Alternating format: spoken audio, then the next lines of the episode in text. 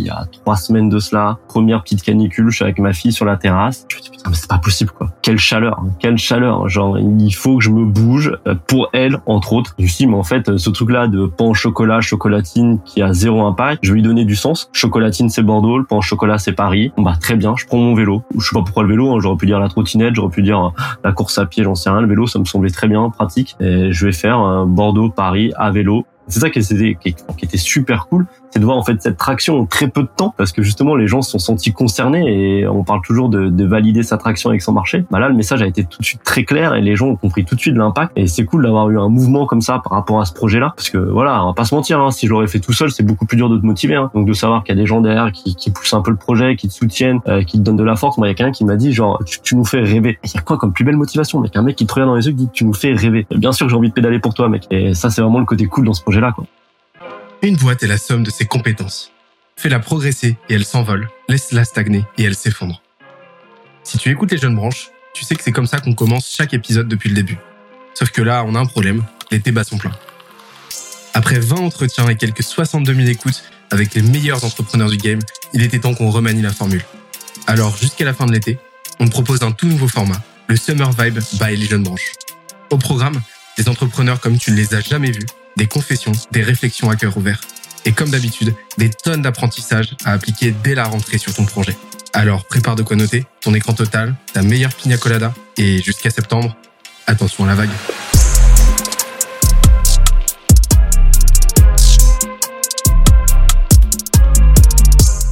Cette semaine, je reçois Jacques Sabater, CEO d'Hector, la startup SaaS qui révolutionne le monde du BTP. Après un passage plus que remarqué dans la saison 1, il revient pour un summer vibe de tous les diables. Au programme, pourquoi il s'est lancé le défi de parcourir 600 km en vélo en 5 jours, comment il a transformé ce défi en un vecteur de visibilité monstrueux pour sa boîte, et comment il s'entoure des meilleurs investisseurs et experts de l'écosystème grâce à un modèle de levée de fonds peu connu, le BSAR. Mais aussi des pépites, comme son moment de solitude pro le plus insolite, la personne avec qui il rêverait de déjeuner, et pourquoi Disneyland Paris a fait de lui le manager qu'il est aujourd'hui. D'ailleurs, l'épisode est tellement dense qu'on en a fait un PDF récapitulatif. Pour l'obtenir et accéder à ceux des épisodes précédents, on se donne rendez-vous sur scalesia.co, s c a l z i Dernière chose, si tu aimes nos podcasts, n'oublie pas que les meilleures façons de nous soutenir, c'est de nous mettre 5 étoiles sur la plateforme de ton choix. Un petit commentaire, ça fait toujours plaisir. Et d'en parler autour de toi un maximum de monde, c'est l'été, il faut en parler. Let's go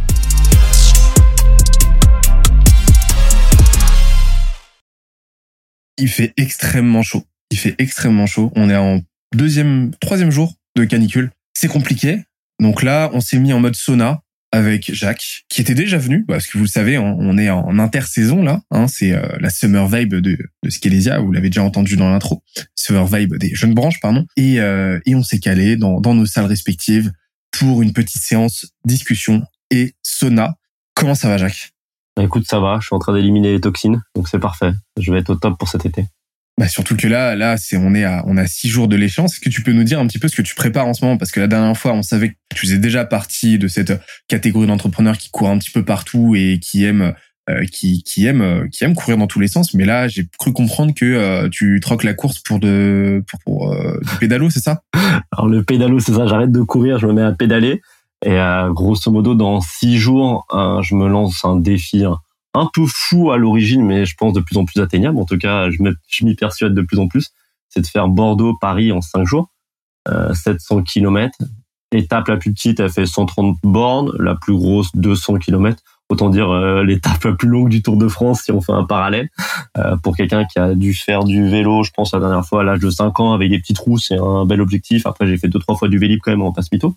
Euh, donc voilà, gros challenge et surtout bah, l'objectif c'est de prendre ce vélo-là pour bah, alerter un peu sur l'importance de la rénovation énergétique.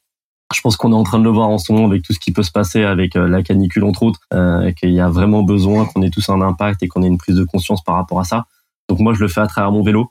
Donc euh, voilà, donc je vais me lancer sur les routes, je vais rencontrer des acteurs du bâtiment, je vais pédaler le reste de la journée, je vais dormir chez l'habitant et puis bah, l'idée c'est qu'on arrive à faire un beau carnet de voyage de tout ça, voilà, avec un beau documentaire, bah, pour partager au plus grand nombre tout ce qui peut se faire sur le terrain, tout ce qui est possible, et de voir qu'en fait, on peut se lancer des défis fous en tant qu'entrepreneur ou non, et pouvoir les atteindre, même si au début, pour beaucoup, ça semble inatteignable. Bah voilà, fait, il n'y a pas de raison. Si on a envie de se lancer à faire 700 bornes à vélo, ben on prend son vélo, on s'entraîne, on pédale, on met tous les moyens en œuvre et puis on y va et on fonce. Puis on verra bien derrière.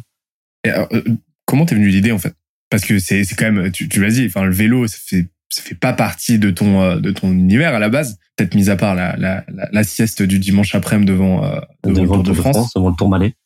Sait-on jamais, sait-on jamais, parce qu'il fait trop chaud à côté de la piscine. Mais mais comment t'es venu l'idée? Comment tu t'es dit voilà, je, je suis à Bordeaux, il y a Paris euh, un petit peu plus haut là, eh, je vais y aller en pédalant quoi. Ça n'a rien à voir à l'origine avec le vélo. Vraiment, on est très très loin du vélo.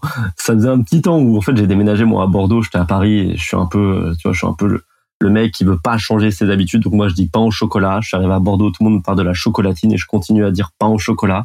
Et quand je Ouais, vais on va pas acheter, être copains déjà. Déjà de base, on- je pense qu'on va couper l'enregistrement ici. mais arrête, dis pas des choses que tu penses pas. Je dirai pas d'où tu viens. Euh... donc voilà, donc ça met un petit temps que ça me trottait dans la tête. Je sais pas pourquoi, il y a un peu plus d'un mois de cela, je me suis dit, bah tiens, je vais lancer un gros concours entre le pain au chocolat et la chocolatine. Et pour, et pour chaque vote, entre guillemets, je ramènerai un pain au chocolat à une entreprise du bâtiment. Bon, alors, bon, idée euh, totalement loufoque. Et euh, il y a quoi? Il y a trois semaines de cela, première petite canicule, je suis avec ma fille sur la terrasse. Je me dis, putain, mais c'est pas possible, quoi quelle chaleur, hein, quelle chaleur. Genre, il faut que je me bouge euh, pour elle, entre autres. Je me suis dit, mais en fait, ce truc-là de pain au chocolat, chocolatine, qui a zéro impact, je vais lui donner du sens. Chocolatine, c'est Bordeaux, le pain au chocolat, c'est Paris.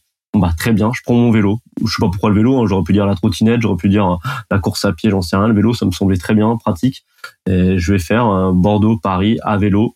Et puis, bah, pour rendre le truc un peu, un peu sympa, je vais garder toujours mon idée de base, c'est-à-dire de parler du petit déjeuner. Donc, je vais ramener un petit déjeuner aux entreprises du bâtiment. Et puis pour rendre le truc un peu plus fou, parce que moi j'aime bien sauter sans filet, bah, je vais dormir chez l'habitant. Voilà comment ça s'est fait. Donc c'est parti d'une idée totalement débile, voilà, qui s'est qui s'est structuré en quelque chose d'un peu plus sympathique avec un impact un peu plus profond. Quoi. Donc c'est un mélange entre le Paris-Roubaix, euh, j'irai dormir chez nous, euh, chez vous et euh, nuit et culotté quoi. C'est exactement ça. Parce qu'en plus si vous êtes à deux, c'est ça? Ouais, on est à deux sur le vélo. Il Enfin, il y a deux vélos. On est suivi par une Citroën C0, qui est les petites Citroën électriques là, avec 100 km d'autonomie, histoire de faire l'assistance. Et on a quelqu'un qui va, qui va gérer le documentaire, donc qui va tourner, qui va pouvoir filmer, etc. Donc c'est vous qui allez devoir attendre la voiture quoi. C'est ça, parce qu'elle va, va devoir recharger. Et comme on pédale très vite, euh, ça va être dur de nous suivre. Mais on va s'arranger avec elle, on va faire des petits stops. Euh, mais ouais, ouais, non, on est quatre. Et bah, ce qui rend l'aventure encore plus sympa, tu vois, c'est, c'est, c'est, ce qui est toujours cool. Et euh, c'est un parallèle très business assez rapide. C'est des fois, tu as une idée et tu dis, est-ce qu'elle va prendre Bah là, quand j'ai eu cette idée-là le vendredi, j'ai pris mon téléphone, j'ai appelé un peu tout mon répertoire. Tout le monde m'a dit, bah, c'est incroyable, c'est dingue. Comment on peut participer Moi, je veux venir. Ah, moi, j'ai une voiture. Euh, moi, je peux te donner des, genre, je sais pas, genre, je peux te donner des des choses un peu complémentaires, genre typiquement, euh, t'as besoin de goodies, t'as besoin de quoi que ce soit, bah on participe, euh, t'as besoin de sponsoring, on participe, t'as besoin de visibilité, on participe, t'as besoin qu'on loge, on participe.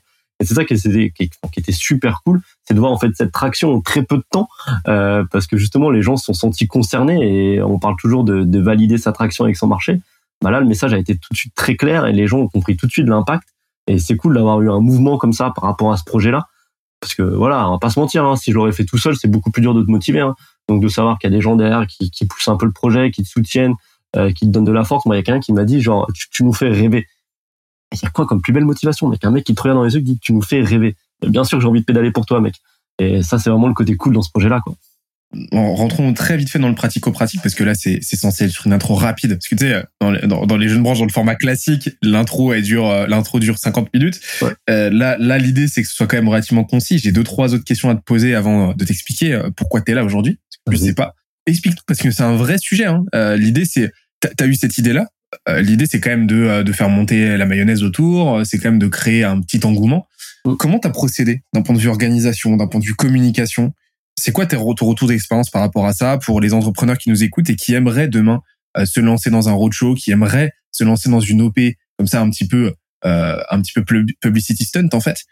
D'autant plus que je sais que c'est quelque chose que tu as peu pratiqué par le passé. Co- comment t'as opéré ça en, un très court laps de temps en plus? Ouais, bah, numéro un, j'ai pris mon téléphone, j'ai appelé tous les gens qui pouvaient être euh, touchés par rapport à ça, je leur ai expliqué le projet. Il y a des gens qui m'ont posé des questions, ça a un peu consolidé ma phase de réflexion, ça a été le premier point. Ça, ça a été le, le lancement. Le second point, ça a été l'objectif, ça a été de rallier un maximum de monde. Moi, ma plateforme, c'est LinkedIn. Euh, je me suis dit, bah, comment je peux me mettre en scène sur LinkedIn pour raconter tout ça? Donc, j'ai essayé de m'inspirer de ce que les gens pouvaient faire d'un point de vue un peu teasing. Tu vois, genre Kimono qui a lancé une nouvelle offre, j'ai regardé un peu ce qu'il faisait, je me suis dit, tiens, ça a l'air sympa, euh, histoire de, de faire monter un peu la mayonnaise, etc.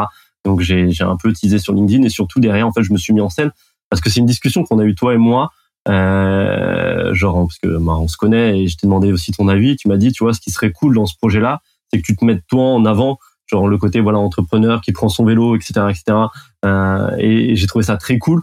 Et donc euh, en fait toute ma stratégie de communication derrière ça a été de, de se positionner comme ça de dire bah voilà c'est moi je le fais pour ma fille donc je mettre ma fille un peu en avant. Ce qui est pas facile quand tu es sur les réseaux sociaux franchement j'ai hésité de fou à mettre une première photo avec elle. D'ailleurs, je me suis mis en scène avec mon vélo et l'idée c'était surtout de créer déjà une émotion avec les gens et surtout de les incorporer au maximum dans ce projet-là.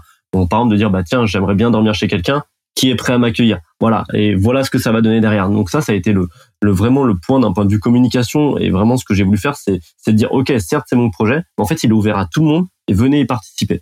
Et c'est, c'est ce qui a fait que derrière, il y a un certain engouement où les gens peuvent se reconnaître par rapport à ça parce que ça ne sont pas auto-centré, ce qui peut être le risque, tu vois, genre dire moi je, moi je, moi je. Non, c'est nous en fait c'est nous. Alors certes, euh, l'image représentative, bah, c'est moi qui, euh, qui entre guillemets l'incarne, mais je l'incarne pour euh, Michel, Patrick, Jacqueline, etc. On est tous ensemble dans ce projet-là.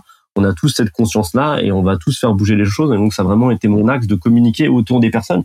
Et, et surtout, ce qui est pas facile à faire, c'est que j'ai essayé en fait d'être assez transparent. c'est aussi un truc que tu m'as dit et je trouve ça super pertinent, c'est de dire bah quand tu racontes une histoire, il faut qu'il y ait des émotions. Et tu m'as donné un, documentaire, c'était McFly et Carlito, qui ont fait la traversée. Donc ils ont traversé la Méditerranée à, à la rame. Franchement, un projet que je pourrais pas faire. Au milieu de l'eau, clairement, ça me fait flipper. Euh, mais par contre, de l'autre côté, on voit les galères. On voit que c'est dur. On voit que c'est ok. On se lance dans un truc. On a l'impression que ça va se faire. En fait, ça va être dur. Et donc, j'ai essayé vraiment de raconter ce côté-là, ce que je fais sur Instagram entre autres, qui est une plateforme beaucoup plus simple par rapport à ça. Donc même moi, je me force euh, parce que c'est pas quelque chose de naturel à la base. Euh, certes, je mettais des photos à l'époque pour montrer mes abdos et faire le kéké sur Instagram, mais c'est pas des trucs profonds, c'est pas c'est pas des trucs qui te touchent concrètement. Donc là, j'essaie vraiment de mettre en scène ça aussi pour créer une certaine proximité et de dire bah ouais, tiens voilà comment ça se passe, comment ça se passe mes entraînements, comment je m'organise, euh, le parallèle entre le boulot et le vélo, la vie de famille qui est pas facile à gérer, les moments où c'est dur parce que punaise, les jambes, euh, les deux premières fois tu le fais, t'as l'impression que ça roule des mécaniques, mais en vrai tu souffles de ouf. Donc tu racontes ce côté-là et vraiment c'est avoir cette transparence-là, raconter vraiment les backstage et le mettre en avant sur les réseaux. Euh, bah, c'est quelque chose qui a permis justement de créer, bah, créer vraiment, je te dis, une communauté, quelque chose avec un, impact beaucoup plus important et de rallier très vite en fait des gens sur ce projet-là parce que le laps de temps il est minime. Euh, j'ai lancé ça il y a trois semaines quoi. Et là aujourd'hui on a tout qui est rodé pour un départ la semaine prochaine. Donc en un mois on a pu trouver bah, des sponsors qui permettent de financer le documentaire, des logements, euh, des entreprises du BTP qui nous accueillent, euh, un soutien technique, euh, voilà, et des gens qui sont prêts à nous suivre dans cette aventure en cas de près ou de loin. Donc en gros, ce que tu as fait, c'est que tu as commencé déjà par appeler un maximum de monde. Ça t'a permis un petit peu de confronter le projet. Ça t'a permis aussi de rallier les énergies. Ça t'a permis aussi de faire, de passer à l'étape 2, c'est-à-dire faire la liste de tout ce dont tu aurais besoin, de tout ce qui pourrait mal se passer. Ouais et à partir de là, de, euh, de, de faire une checklist, un rétro-planning de tout ce que tu dois mettre en place pour non seulement bah, t'assurer d'arriver en, en, en, un, en un seul morceau, et Kevin aussi, Kevin aussi. et en même temps bah, t'assurer euh, d'en faire du contenu euh, intéressant et euh, et t'occuper de toute la partie, on va dire, audiovisuelle et, et, et éditoriale autour de ça. Exactement. Et puis après, bah, du, péda, du pédalo dans tous les sens, dans le, dans, dans le médoc. Exactement, dans le médoc. Dans le médoc. Trop bien. Écoute, euh, d'ailleurs, ça nous amène à, un autre, une autre, autre petite question que j'ai envie de te poser. C'est là, tout ça, tu le fais sous la coupole de d'Hector dont on avait parlé dans dans dans ta dans dans, la saison 1 hein, dans l'épisode que tu avais fait qui était qui était incroyable d'ailleurs qui est sorti il y a pas très très longtemps.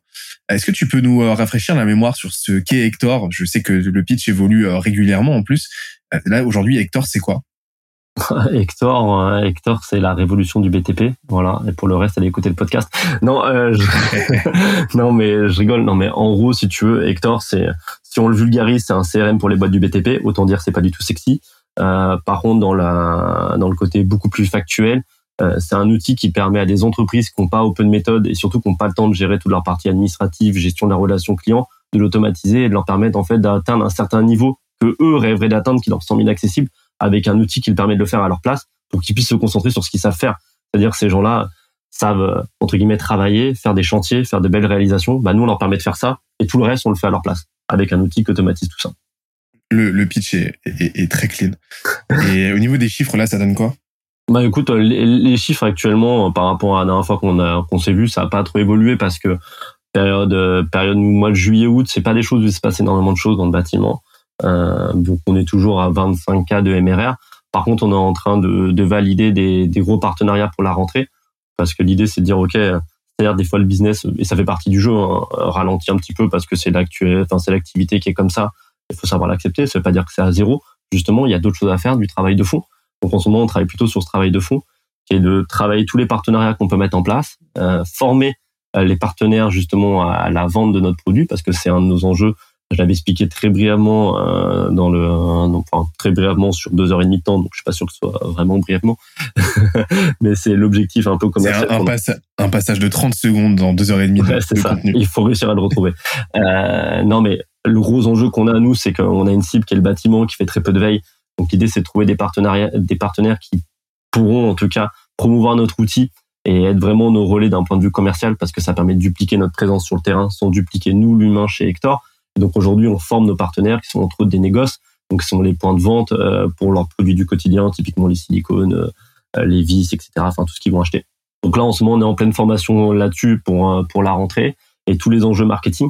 Euh, voilà, qui est le travail de fond qu'on n'a pas le temps de faire tout le temps comme on voudrait. donc ça, c'est nos gros enjeux. Donc voilà un petit peu les updates. C'est activité stabilisé sur le juillet-août. Par contre, on prépare vraiment la rentrée pour faire vraiment un gros pic et on pourra faire un petit, un petit, un petit, un petit retour là-dessus, un petit retour d'expérience. C'est-à-dire si vraiment cette strate-là a eu un vrai impact à la rentrée. Mais, euh, mais, en tout cas, on met tout en place pour ça. Quoi. Parfait.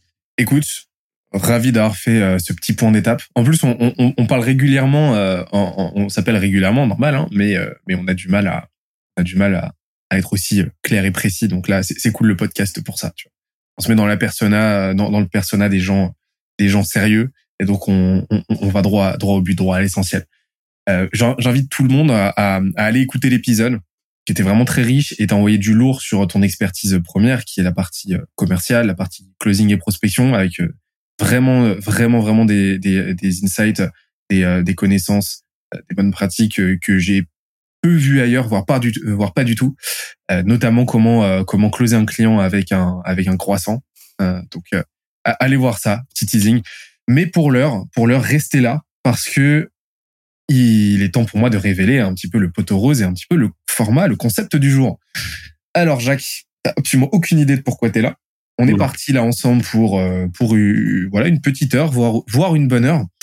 Euh, parce que euh, parce que l'objectif c'est euh, c'est de donner lieu à un format un petit peu plus court. J'ai deux listes de questions. Je commence à flipper. J'ai d'un côté des questions business, entrepreneuriales, des questions on va dire intelligentes. Donc ça que j'ai mis dans une roue qui s'appelle la roue de la chance. Et de l'autre côté, j'ai la roue de la malchance avec des questions un petit peu plus random, un petit peu plus un petit peu plus débiles et je vais euh, faire tourner ces roues à tour de rôle et te poser les questions qui tombent. Ok. Et toi, tu dois y répondre. Ok. Tu t'es inspiré de Julien Tanti dans Les Marseillais avec la roue des problèmes. Comment ça se passe? Bah écoute, pas du tout. Pas du tout. je ne connais même pas ce type. Pas du tout. Les Marseillais, euh, l'émission de télé bah, bah, bien sûr, la culture, tu l'as ou tu l'as pas. Hein. Non mais moi, moi, je ne suis le contenu que des gens qui disent chocolatienne. Donc euh, ça, ça, ça n'est pas tombé dans mon dans mon giron. Est-ce que ça te dit? Bah clairement, je suis chaud comme jamais. Ouais. Alors, tu choisis. Voilà, le seul point que tu maîtrises dans, dans, dans, dans ce dans, dans, l'heure qui vient, je te laisse choisir par quelle route tu veux commencer. On va commencer par celle de la malchance là. Celle de la malchance? Ah oui. On se chauffe avec une question random? Bah oui. Allez, c'est parti. Écoute, en post prod, tu entendras, on a on, on, rajoute un petit bruit qui moi me termine de rire quand la roue tourne, qui est qui est, qui est assez drôle en, en 8 bits. Euh, Alex, bravo pour euh, bravo pour ce choix. Bravo Alex. On pas trouvé mieux. Écoute, j'appuie sur cliquer pour faire tourner la roue. Ok, la roue tourne, va tourner. Et ensuite, on en discute. Allez, c'est parti. Là, ça tourne. Ça tourne avec un, un, magnifique kaléidoscope de couleurs. Ça ralentit, ça ralentit. Hop. Et verdict. Hop là. Alors. Oh, elle est plutôt, elle est plutôt soft, celle-là. Mais quand même, tu préfères un million d'euros tout de suite ou 10 millions d'euros sur le compte de tes enfants pour leurs 40 ans? Oh, elle est, elle est, sympa pour commencer. Elle est sympa pour commencer. Concrètement, un million d'euros maintenant. Pourquoi? Parce que je trouve que c'est pas aider tes enfants que de leur donner juste de l'argent. Enfin, en tout cas, moi, j'ai envie de leur donner un peu plus. Donc euh, limite, j'aurais refusé dans les deux cas l'argent, euh, parce que je trouve que l'argent, faut savoir le gagner. Donc c'est un peu, c'est pas des magots du tout, euh, c'est pas du tout des magots, mais je trouve que l'argent doit avoir un sens et que l'argent n'est pas une finalité, même si ça aide clairement à faire à faire ces choses. C'est pas quelque chose que je veux léguer spécialement à mes enfants. Euh, bien sûr que j'ai envie qu'ils aient tout ce qu'il faut dans leur dans leur vie. Par contre, euh, en ayant deux maintenant deux enfants, clairement, je préfère leur apporter beaucoup plus de choses à côté, d'un point de vue éducation, d'un point de vue épanouissement personnel, d'un point de vue euh, valeur, euh, que juste de l'argent. Donc, euh, c'est pas quelque chose que j'ai envie pour elle. Et euh, donc voilà. Donc, je vais prendre le, le million pour moi. Donc, je t'envoie mon RIB derrière et j'attends le virement. Avec grand plaisir, avec grand plaisir. Tu pouvais simplement dire que tu avais envie de te payer des belles vacances aux Bahamas ou euh, Bon, ça après derrière, j'en fais ce que je veux. Il est sur mon compte derrière, je me débrouille. hein. Bien sûr que derrière, on va le dé- dépenser comme il faut. T'inquiète pas. Ouais, avec plaisir. Bah oui. Mais c'est euh, mais, mais mais mais tu pourras dire à tes filles que c'était pour leur bien. hein. Toujours, bien entendu. Par logique. Je- je- ça, ça me permet de faire un- une petite parenthèse euh, outre euh, outre la vanne. For- forcément, tu as un des motivateurs euh, quand t'entreprends, quand t'es en business, etc. C'est l'argent. Toi, c'est quoi tes motivateurs principaux? Voilà, si tu devais de- me donner tes, trois motivateurs clés, euh, ce qui te pousse à te lever le matin, ce qui te donne l'é- l'énergie noire, vraiment le, le, le carburant qui te permet d'avancer et euh, de faire face. On en parlait tout à l'heure avant de lancer l'enregistrement, de faire face aux journées où vraiment rien ne va, etc. Où c'est la galère de, de, de faire face, de supporter l'ascenseur émotionnel constant, etc. Ça serait quoi? C'est quoi ces trois ces trois facteurs clés? Bah, le principal, c'est le sens. Le sens de ce que tu fais. Franchement, quand tu te lèves tous les matins, tu sais très bien que ta journée, elle va être ultra dure. Tu vois, genre, euh, la vérité. Euh, mais que tu sois dans l'entrepreneuriat ou non, je veux dire, il faut gérer ta vie perso, ta vie pro, tes enfants, tes galères, tout ce que tu veux, etc. Donc, le plus important, c'est quand tu lèves le matin, tu sais pourquoi tu te lèves. Et ça, à- pour moi, c'est le truc le plus puissant, c'est ce qui me permet de, de me mettre le pied dehors, même quand j'ai la flemme. C'est de me dire, OK, je le fais parce que clairement, ce que je fais tous les jours, ça me fait triper j'ai envie d'y arriver, sinon j'aurais déjà changé d'activité depuis très longtemps. Et en plus, je le fais parce que bah il y a un impact derrière qui est, qui est ma famille, pour qui en tout cas j'ai envie de réussir pour elle, euh, pour elle. Pas quand je parle pour elle, c'est-à-dire euh, on parlait tout à l'heure du côté financier, c'est pas du tout la motivation, mais tu vois justement le côté construire un monde meilleur. Alors ça semble un peu tiré de Miss France, hein, mais euh, c'est un peu plus profond que ça. C'est le truc qui me motive tous les jours, tu vois, genre régler le problème des entreprises du bâtiment au sens large, leur apporter vraiment une valeur, euh, leur faire comme ça que leur quotidien est beaucoup plus épanouissant, euh, que derrière on puisse attirer une nouvelle génération sur ce secteur-là. C'est un truc qui m'anime profondément et donc ça, ça me permet de me motiver, mais tous les matins de me lever. Donc ça, c'est numéro un, c'est le sens. Euh, numéro deux, c'est entre guillemets, c'est le collectif. C'est le collectif, parce que quand tu fais pas quelque chose comme ça tout seul, et je te dis, le collectif, ça va toujours pareil, ça va être avec ta moitié à ta maison, ça va être aussi avec ton équipe. C'est de te dire, ok, on le fait tous ensemble tu vois, tu as envie de te lever, tu as envie de participer à cette aventure-là qui est humaine, qui soit pro, perso, et pour moi, ça c'est un élément, mais ça, ça voilà, pour les autres, je pourrais m'arracher. Euh, tu vois, genre, tu sais, c'est un peu le côté équipe de foot, on est en train de perdre, je peux te dire que je vais tout donner pour qu'on puisse gagner, mais ensemble, euh, que ce soit de te motiver, de te, te gueuler dessus si t'as pas allé chercher un ballon, ce qui peut des fois être chiant. Euh, faites pas un five avec moi, les gars, c'est insupportable. Euh, mais aussi de tout donner pour aller marquer le but. Donc ça, c'est le deuxième point. un kart, ni un karting. Ah bah un Ouais. karting c'est le pire. Alors là mec j'ai les pupilles dilatées, c'est fini. C'est fini. Il y a des potes qui ont essayé mais c'est fini. Genre j'ai quelqu'un devant moi. Les, les gens devant, les gens devant sont des cibles. Ah ouais, ça, c'est ça c'est l'enfer. Mais ça c'est mon côté trop compète. Et, et, et franchement et le dernier et le dernier point c'est justement ça, c'est le côté compétition, euh, compétition positive. Euh, C'est-à-dire que tous les jours j'ai envie d'être meilleur que ce que j'ai pu faire moi le, jour d'avant. C'est pour ça que par exemple le, le, projet à vélo en dehors de l'aventure ça me fait un bien fou parce que ça fait longtemps que je m'entraîne et Benoît euh, le sait très bien, genre à faire de la musculation. À un moment, tu atteins aussi une certaine limite, une certaine euh, fa- fatigue dans le sens où euh, bah, tes perfs elles augmentent plus autant qu'avant, etc., etc. Là, de faire d'avoir le vélo et tous les jours de faire plus de kilomètres, tous les jours de, de me dépasser, tous les jours d'aller dans mes retranchements, ça fait un bien fou. Et ça, ce côté-là, un peu de challenge, que ce soit toujours pareil dans mon côté pro, perso, ça, ça me motive de fou. Euh, et donc, c'est vraiment les trois trucs, en tout cas, qui me, qui me donnent un sens parce que sinon, tu le fais pas. Euh, tu le fais pas et l'argent c'est c'est une variable non négligeable. C'est pas celle-ci qui me fait me lever le matin. Oui, c'est une ressource à investir, c'est un, c'est un levier intéressant. ouais bien sûr. C'est c'est mais c'est non négligeable attention. Je dis pas que l'argent ça sert à rien. On a tous besoin d'argent. On en parlait beaucoup. euh, T'as as eu, t'as as souffert de, de de ce mal dont souffrent beaucoup beaucoup d'entrepreneurs euh, au, au, début de leur carrière, dont j'ai souffert aussi beaucoup. C'est euh, et on en parle po- trop peu. C'est le manque de réseau, on va dire. C'est euh, c'est le manque d'entourage et c'est le fait que bah, tu as ton projet, tu as tes compétences. Mm. Et souvent, c'est très frustrant parce que tu as des compétences déjà qui te permettent d'avancer, mais tu te retrouves très très vite face à un plafond de verre parce que bah tu tu as pas les tu as pas les relais, tu as pas l'entourage qui te permet d'aller propulser cette bah, d'aller propulser cette compétence, d'aller propulser cette vision et d'actionner les bons leviers. Le fait est qu'aujourd'hui bah ça ça va mieux de ton côté.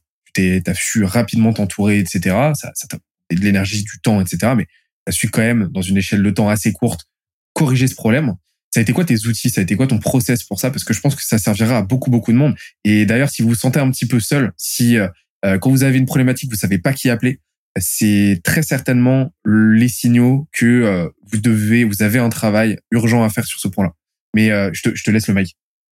Eh ben, ce que ce que tu viens de dire, c'est c'est franchement l'enjeu numéro un quand tu te lances, c'est effectivement d'être seul que ce soit quand tu rencontres une galère, ou que ce soit pour développer ton activité, que ce soit pour trouver des clients, que ce soit pour n'importe quoi, euh, le réseau c'est indispensable. Euh, la dernière fois, j'ai fait, euh, on a partagé en tout cas un moment tous les deux avec la même personne qui est Maxime Cousin, qui l'a vraiment compris. allez écouter son épisode aussi bien sur le que sur les jeunes branches. Mais, mais le networking, en tout cas le réseau, c'est super important. Moi, moi, quand j'ai commencé là-dessus, je venais du BTP, donc vraiment bah, zéro levier, mais en tout cas premier levier pour trouver du business. Donc déjà, ça a été ça. Par contre, d'un point de vue équipe, euh, c'est-à-dire que moi, je suis positionné d'abord plutôt sur un axe euh, agence, marketing, etc. Et donc là, bah, comment aller recruter des gens? Franchement, je suis allé d'abord sur mon entourage, ce qui est pas la bonne option parce que c'est des gens voilà auxquels il y a énormément d'affect et dans lesquels tu peux pas avancer. Donc ça là-dessus, j'ai appris que c'était pas la, enfin, la bonne façon de faire. Et euh, surtout quand tu montes une boîte et que tu commences à t'entourer des gens où il y a trop d'affect, c'est super compliqué sur le long terme, ça se passe mal, la communication est compliquée, etc., etc. Donc, euh, ce que j'ai pu faire, c'est en fait de me dire, bah, dans l'écosystème, qu'est-ce qui se fait de mieux? Qu'est-ce qui se fait de mieux et comment je peux interagir avec ces gens-là? Pour moi, à travers un raccourci un peu rapide, euh, le milieu de la startup en France, bah, ça tournait autour de Station F. Donc, je me suis dit, bah voilà, comment je peux intégrer Station F? Bon, bah dès que je rentre à Station F, comment je peux discuter avec un maximum aussi bien d'entrepreneurs que de commerciaux, que tous les gens en fait qui peuvent m'apporter une valeur ajoutée. Et ça, je l'ai toujours fait et j'ai toujours été très humble par rapport à ça, c'est-à-dire d'accepter en fait les gens, l'échange sans me dire en fait je sais, euh, plutôt en mode je ne sais pas. Et je pense que cette transparence là, elle est top. Euh, sur LinkedIn aussi, tu vois, genre j'utilisais ce, ce canal-là, c'est-à-dire de dire bah tiens, il y a des gens que je trouve inspirants avec qui j'aimerais bien discuter. Bah typiquement, je sais dire bah tu vois, genre ma bot elle est passée de ça à ça, euh, j'aimerais réussir à passer de ça à ça. Je sais que toi tu l'as fait avant. Franchement, j'adorais qu'on puisse partager 15 minutes et que tu me partages comment t'as fait. En fait, le côté vraiment très humble de dire bah ouais, franchement mec, genre dis-moi comment toi t'as fait et quelles sont les astuces. Et en fait, à chaque fois que je discutais avec quelqu'un, j'essaie toujours d'ouvrir une porte ouverte à discuter avec d'autres personnes de son entourage. Et c'est ce qui permet de tisser une toile.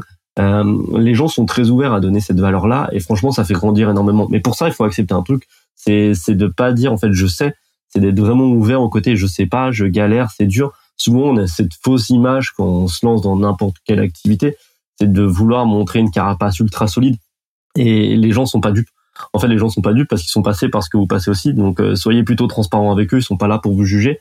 Et les gens sont plutôt assez ouverts pour pouvoir vous répondre. Et moi, j'ai vraiment joué là-dessus. C'est de me dire, OK, qui c'est qui m'inspire? Euh, qui c'est que je pourrais rencontrer, qui pourrait m'aider? Euh, typiquement, moi, il y a une boîte, en fait, il y a, c'est Spendesk, où j'avais entendu une fois un, live de Jérémy Goyot. Je me suis dit, mais c'est incroyable, son aventure chez Spendesk, son parcours, etc. Euh, bon, j'ai tenté de discuter avec Jérémy, mais il m'a jamais répondu, mais peut-être qu'un jour. Donc, si tu écoutes le podcast, n'hésite pas à m'envoyer un message. Par contre, j'ai discuté avec d'autres gens de Spendesk. Euh, et c'était top, tu vois, c'était top parce que c'est des gens, tu vois, où je me disais, tiens, au niveau valeur de boîte qu'ils ont pu faire, bah, ça pourrait m'aider. Ça m'a donné plein de pistes. Et vraiment là-dessus, et Benoît était aussi un super levier. Euh, voilà, parce qu'à travers Scalesia, je voyais ce qu'il pouvait faire. Donc pareil, même si c'était un ami, et il m'a présenté d'autres gens qui pourraient être intéressants, donc jouer là-dessus. Et vraiment, n'hésitez pas à rentrer en contact avec d'autres personnes via LinkedIn ou un autre écosystème. Donc moi, j'ai fait vraiment l'écosystème startup Station F. Euh, de deux, j'ai utilisé LinkedIn comme effet de de levier et j'essaie de participer au maximum d'événements où je peux être invité. Je me suis retrouvé sur des péniches, sur plein de choses, etc. Et surtout, c'est que quand je vais dans un endroit, soit un bar pour boire un verre, etc., avec des potes, j'essaie de discuter avec le plus grand nombre parce que je suis toujours ouvert en fait à la rencontre. Même dans le train, tu vois, c'est bête, mais t'es dans le train, discute avec ton voisin en fait. T'as toujours des bonnes surprises. Mais par contre, sois transparent et arrête de vouloir jouer le mec qui réussit partout, successful, où il y a aucun problème. Les gens s'attachent pas à ça. Les apparats ne, ne servent qu'un temps il faut savoir les laisser tomber. Et, euh, et c'est vrai que l'ego euh, mal servi, c'est pas la folie. Non, c'est pas la folie. C'est pas la folie. Et tu, tu, euh, tu conseilles de consacrer combien de temps par semaine Toi, tu consacres combien de temps en moyenne par semaine justement à ce travail sur ton réseau, à aller échanger avec des pairs? Premier point, au tout début, j'avais pas de limite parce que voilà, c'était vraiment la priorité. Je voulais grandir. Maintenant, aujourd'hui, j'arrive dans un moment où je peux plus gérer tout ça. C'est pas possible. Genre, il y a trop de sujets annexes. Donc, franchement, ce que je me dis, c'est que j'essaye de me garder, tu vois, entre deux et trois cafés par semaine. Donc, un café, c'est entre 15 et 30 minutes. Ça, ça dépend les gens, mais ça me laisse un laps de temps entre une heure et une heure et demie. Et surtout, j'ai ma plage de déjeuner que je laisse assez disponible. Euh, tu vois, des fois, il y a des gens qui sont à Bordeaux ou autre. Bah, je leur dis, bah, moi, j'ai toujours le temps de déjeuner. Donc, autant de déjeuner ensemble. Donc, ça, c'est mes plages euh, que je laisse de disponibles. Donc, tu vois, en dehors de ces plages à déjeuner, c'est entre une heure et une heure et demie. Sinon, j'essaie de caler entre un et deux déj euh, par semaine pour euh, discuter avec des gens. Quoi. Parfait. Eh ben, écoute, sur ce, on peut passer à la deuxième question. Allez. On, t'as, t'as vu, hein, on, on bifurque très facilement vers du sérieux. euh, Clairement. T'as vu? Bah, c'est normal, on est comme ça. Est en comme vrai, ça. pas du tout. En vrai, c'est compliqué. Compliqué. Faut vraiment qu'il y ait un micro allumé pour qu'on, déblatère des trucs intéressants. Ah, La prochaine fois qu'on passe un week-end ensemble, on fera ça. on se met une GoPro sur la tête et, C'est clair. et après on fait un montage un petit peu euh, ah, qui qui qui euh, qui ruine pas trop notre réputation. Je fais tourner la roue de la chance maintenant. Ouh. On est parti. Je clique, je m'hypnotise. Hop, ça ralentit. Et roulement de tambour, roulement de tambour, roulement de tambour. Hop. Alors, quelle est la dernière décision que tu as prise dans ta boîte? Grande décision. Grande décision euh, de faire rentrer des gens dans notre euh, dans notre capital. Ok, t'as fait un BSAR, c'est ça? Hum, ouais, BSAR, bon, c'est une levée, mais juridiquement qui est beaucoup plus simplifiée. Euh, pourquoi? Parce que euh, en gros, la grosse nuance entre une levée de fonds classique avec entrée au capital directement et un BSAR, c'est-à-dire que dès que tu fais une levée, tu es obligé d'avoir tous les investisseurs qui ont rempli tous les papiers, qui ont fait tous les virements, etc., etc. Donc juridiquement parlant, c'est long, on doit discuter de valo, de tout ça et tout et tout. Et aujourd'hui, c'était pas du tout l'enjeu. Un BSAR, ça permet d'avoir en fait un- un- une valorisation basse et une valorisation haute. Donc euh, voilà, on n'est pas, on rentre pas dans ce genre de détails à l'instant T. Et surtout, ça permet de faire rentrer des gens coup par coup. Euh, Il y a moins de fait de pression de temps, ce qui permet de sélectionner les gens, de prendre le temps euh, vis-à-vis d'eux et en fait de sélectionner les bonnes personnes. Donc cette souplesse là, c'était clairement quelque chose que je voulais avoir. Et euh, ouvrir le capital, c'est jamais facile parce que concrètement, notre besoin prioritaire n'était pas l'argent. On parlait tout à l'heure de networking, de réseautage. C'est de pouvoir t'entourer de gens qui t'apportent une grosse valeur ajoutée. On sait très bien que recruter bah, des top talents, c'est très compliqué. Euh, c'est très compliqué. Une boîte qui grossit, c'est très compliqué aussi de savoir bah, quoi anticiper, comment faire, etc. Et donc l'objectif, en fait, par rapport à ça, euh, moi, si tu veux, je suis très humble par rapport à l'entrepreneuriat. Je connais mes qualités et je connais mes défauts. Euh, je vais pas inventer quelque chose. J'ai jamais géré une boîte avec 200 salariés. J'ai jamais géré une boîte qui fait autant de croissance. J'ai jamais géré ce genre de choses. Donc l'idée, c'est de pouvoir m'intégrer, en tout cas intégrer dans mon écosystème d'autres gens qui sont passés par là, soit sur des thématiques, même même commerce, c'est-à-dire qu'on a quelqu'un qui rentre en commerce. Pourtant, commerce c'est mon gros point fort, mais il a fait d'autres choses que moi je n'ai pas fait et il a vu d'autres choses justement qui sont super intéressantes et surtout il challenge les pensées. Donc ça, je trouve ça incroyable. Euh, pareil sur la partie produit, tu vois, on sort une partie freemium. Donc bah, l'idée c'est comment on fait un product-led growth, donc un produit où sa traction suffit entre guillemets pour convertir les gens. Euh, bah voilà, comment on s'entoure des meilleurs là-dessus et ainsi de suite. Donc euh, ça a été une grosse décision, mais c'est quelque chose que je suis ravi de faire parce que ça permet d'intégrer vraiment des gens qui vont permettre en tout cas de passer un, un niveau à Hector. Et c'est un choix qui est pas facile parce que c'est ton bébé. Mais par contre, c'est un choix euh, voilà qui pour moi en tout cas va nous permettre de passer encore à, à l'échelon supérieur. On va revenir rapidement sur euh, sur euh, sur sur cette partie-là networking parce que effectivement, je trouve que c'est un excellent levier. Euh, Voilà, la levée de fonds, c'est un excellent levier pour s'entourer de, de de gens smart, de gens qui ont déjà vécu ce que tu as vécu et de gens qui vont ouvrir leur portefeuille. C'est un c'est un aspect de la levée de fonds, c'est un qui qui est qui est trop peu euh, qui est trop peu oublié au bénéfice de l'aspect vraiment euh, pécunier quoi. On va revenir là-dessus, mais rapidement. Là, tu m'as vendu le BSR. Mhm. Quel intérêt de faire une levée de fonds du coup euh, classique, vu que le BSR, ça m'a l'air quand même d'avoir tous les avantages? Bah, le BSR, en fait, c'est juste, euh, c'est juste retarder la levée de fonds. C'est-à-dire qu'en fait, t'as pas la question, je te dis, de timing où la, la levée de fonds, tu décides de la faire et que t'as la première personne qui dit, bah, moi, j'investis, je sais pas, 20 000 euros et que t'as prévu de faire une levée de 1 million, bah, il faut que t'aies tout le monde qui ait tout validé, signé tous les documents, etc. Donc, en attendant, tu fais que du juridique. Vraiment. Donc, c'est quelque chose qui se prépare, voilà, etc., etc. C'est vraiment quelque chose qui est un peu chronophage et surtout où t'as vraiment une échéance de timing. Vraiment, c'est ce côté-là très timing. Le BSAR, ça te permet d'étaler un peu ça dans le temps. C'est-à-dire que moi, à un moment j'ai décidé de le faire, je me suis dit, bah, je vais pas me presser. En fait, je prendre le temps de discuter avec les gens et je vais pas rentrer quelqu'un pour des mauvaises raisons. Moi, j'ai envie qu'on se challenge. C'est-à-dire que moi, je te dis pourquoi aujourd'hui on discute, qu'est-ce que moi je vois de ce que tu peux nous apporter. Toi, tu me poses des questions, on en discute, on voit ça match, on voit si on peut s'apporter des choses. Et donc, on n'a pas cette pression de timing là. Une fois que tout le monde en fait a validé le BSR, d'ailleurs, on fera une entrée au capital officiel. Donc, euh, avec euh, voilà euh, quelque chose qui juridiquement parlant, voilà, permettra aux gens de récupérer à leur investissement en part entre guillemets. Mais le BSR, quand tu es une petite boîte, c'est enfin en tout cas quand tu es une boîte qui démarre, c'est beaucoup plus souple. c'est beaucoup plus souple. Donc c'est une formule qui a été lancée, qui qui est pas connue par tout le monde.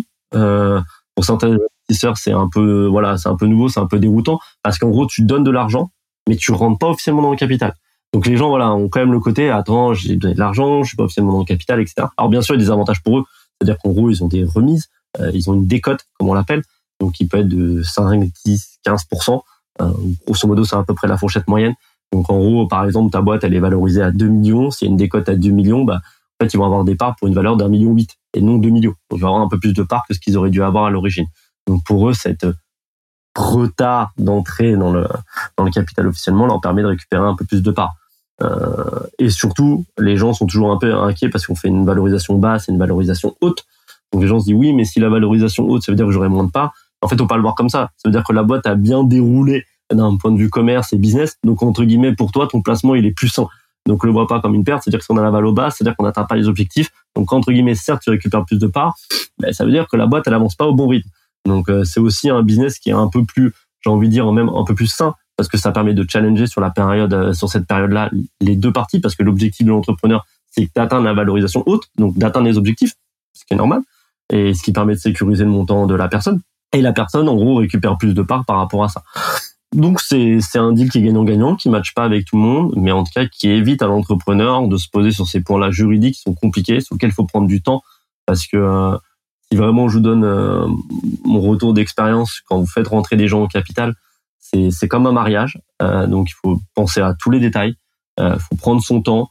Quand c'est la première fois qu'on le fait, on peut essayer de le faire dans la précipitation parce qu'en fait, ce qu'on voit en premier, c'est l'argent, en de se dire peux pas atteindre mes objectifs parce que je vais pas pouvoir recruter telle personne, telle personne, telle personne. Il me faut cet argent-là. Et donc là, on est dans un degré d'urgence. On fait les choses vite. Souvent, quand on fait les choses vite, on les fait pour les mauvaises raisons. Et dans deux, trois ans, quand votre boîte, elle avancera bien, vous direz, ben mince, il y a ce pacte-là qui a été dicté et qui me permet pas, en fait, de faire tout ce que je veux. C'est-à-dire que je vais devoir valider tel budget, faire ceci, faire cela, etc. Si je vois pas tel reporting, eh ben, je peux avoir mes parts qui sont dévalorisées. Plein, plein de choses qui peuvent être très, très, très embêtantes sur le long terme. Mais au début, tout est beau, tout est rose. Donc, on se dit, bah, c'est pas grave, j'ai récupéré cet argent-là et c'est magnifique.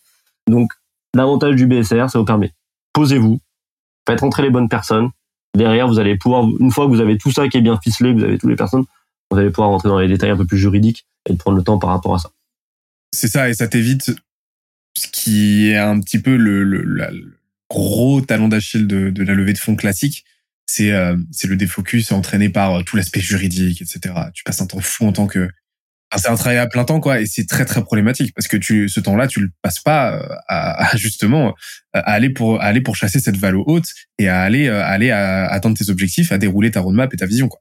Ouais, et puis si tu veux, il y a un autre point qui est, qui est non négligeable, c'est que quand tu fais rentrer des gens dans ta boîte, faut, faut imaginer que les premières personnes, c'est la même chose que quand tu fais du commerce. Hein. C'est tes early adopters. Ok, c'est les gens qui vont croire en ta vision, en ton projet, entre ceci, entre cela. C'est les gens qui vont t'apporter le plus sur le long terme, en théorie. Donc ces gens-là, il faut bien les choisir. Il faut pas mal les choisir. Donc il faut prendre le temps. je te dis souvent le gros problème en ce moment qu'on a, alors l'écosystème est en train d'évoluer par rapport à ça, c'est le course qui va lever le plus. En fait, on ne réfléchit pas à qui va lever le mieux, c'est qui va lever le plus. Et tout ça derrière, ça joue sur le long terme. Vraiment, ça joue sur le long terme. Au début, quand tu lances ta boîte, tu dois lui montrer une traction, tu dois tenir ton plan, c'est toi qui dois être assez souple, connaître ton marché, être assez réactif pour faire pivoter, réagir, etc. Dès que tu es tenu par quelqu'un qui est rentré dans ton capital dès le début, qui a un fonds, qui va juste demander de faire du reporting, reporting, reporting, que dès que tu vas devoir faire un pivot, va te demander de justifier par A plus B pourquoi tu le fais, etc. C'est quelque chose qui est compliqué. Surtout que si tu choisis un mauvais fonds, quand tu vas vouloir grossir, qu'il faudra faire rentrer un, autre fonds, ça peut jouer en ta défaveur. Parce qu'il va dire, bah non, si à ce gars-là, moi, j'ai pas envie, etc., etc. Donc, il y a beaucoup de choses. Donc, au début, prenez des gens, business angel, comme on peut l'appeler, vous vous apportez de la valeur ajoutée. Vendez pas leur, leur vendez pas de l'argent. Leur vendez pas de l'argent. Vendez-leur du, smart money, vraiment, de la compétence, des choses qui vont pouvoir vous aider. Soyez réaliste par rapport à ça. Leur demandez pas d'exécuter. Euh, ces gens-là sont pas là pour exécuter. Par contre, d'un point de vue stratégique, il faut les impliquer. C'est super important. Soyez transparent avec eux. Et pareil, vous prenez pas la tête avec des questions de valo, etc. Il faut imaginer que les premiers qui rentrent, c'est les gens qui vont faire confiance. Il vaut mieux lâcher 0,2 ou 0,5% de part en plus et avoir ces gens-là euh, qui soient vraiment pleinement dans l'aventure. Donc, euh, rentrez pas dans ce genre de truc. On n'est pas là pour dispatcher un, gâteau. Aujourd'hui, le gâteau, il a zéro valeur. Il aura de la valeur le jour où on aura atteint la mission. Donc, euh, soyez transparent. Pour moi, c'est pareil, c'est du win-win, c'est du gagnant-gagnant. Et trouvez vraiment les gens qui vont apporter de la vraie valeur, pas de l'argent. Vraiment pas. Aujourd'hui, si tu veux faire de l'argent, il y a d'autres moyens, il y a la BPI, il y a tout ça. Il y a d'autres choses à faire. Mais euh, c'est pas c'est pas le bon choix. Et tu le recommandes à quelle typologie de boîte ou d'entrepreneur le BSR versus la levée de fonds classique? Ton ton stade d'avancement. Juste ton stade d'avancement, c'est-à-dire que dès que tu commences à avoir un stade d'avancement où tu vas devoir euh, aller chercher un peu plus d'un million d'euros pour X raisons, là tu vas faire une levée de fonds un peu plus classique, là ça peut devenir intéressant. Ta première levée entre guillemets quand tu es au stade tu démarres, tu as, as, tes premiers éléments, tu as, ta première traction commerciale, etc. Fais un BSR, c'est très bien. Quand tu atteins un certain niveau, etc., etc., là, tu fais une levée de fonds. Parfait. Eh ben, écoute, masterclass. Première fois qu'on parle du, du BSR. Mm. Quelque chose d'assez confidentiel, hein. Mais première fois qu'on en parle dans les jeunes branches, donc euh, vraiment trop cool. Je pense qu'on a un des deux extraits de la semaine euh, tout trouvé, quoi. Ouais, et puis, et puis, surtout que toute cette partie-là, en fait, c'est très obscur. Et tu parlais de networking, moi, j'y connaissais rien. Euh, pareil, tu, prends le temps de discuter sur tout ça, tu te rends pas compte de tous les dispositifs qui existent, tu te rends pas compte du choix, par exemple, même par rapport à la BPI, de mettre ton siège dans telle région plutôt que telle région, euh, de comment, euh, d'un point de vue comptable, euh, mettre tes investissements perso que tu vas mettre pour que ça devienne en fonds propres, etc. Donc bien s'entourer de son comptable, d'avoir un regard sur un cabinet extérieur. Tout ça, c'est super important parce que ça vous évite justement de vous dire, il me faut juste de l'argent et donc d'aller chercher le mauvais argent. En fait, euh, voilà. Donc tout ça, c'est super important. Vous avez des choses non dilutives qui sont importantes à prendre en ligne de compte. Donc entouvrez-vous bien sur ce genre de sujet. Il y a des experts qui existent, n'hésitez pas à les consulter. Ou toutes les boîtes qui ont déjà fait des levées de fonds, pareil. Je suis en train d'avoir cet, cet axe de réflexion. Comment tu as fait? Comment tu fais un roadshow? Comment tu fais tout ça, etc. etc. Je te propose qu'on passe de nouveau à la roue de la malchance. On fait tourner tout ça. Allez.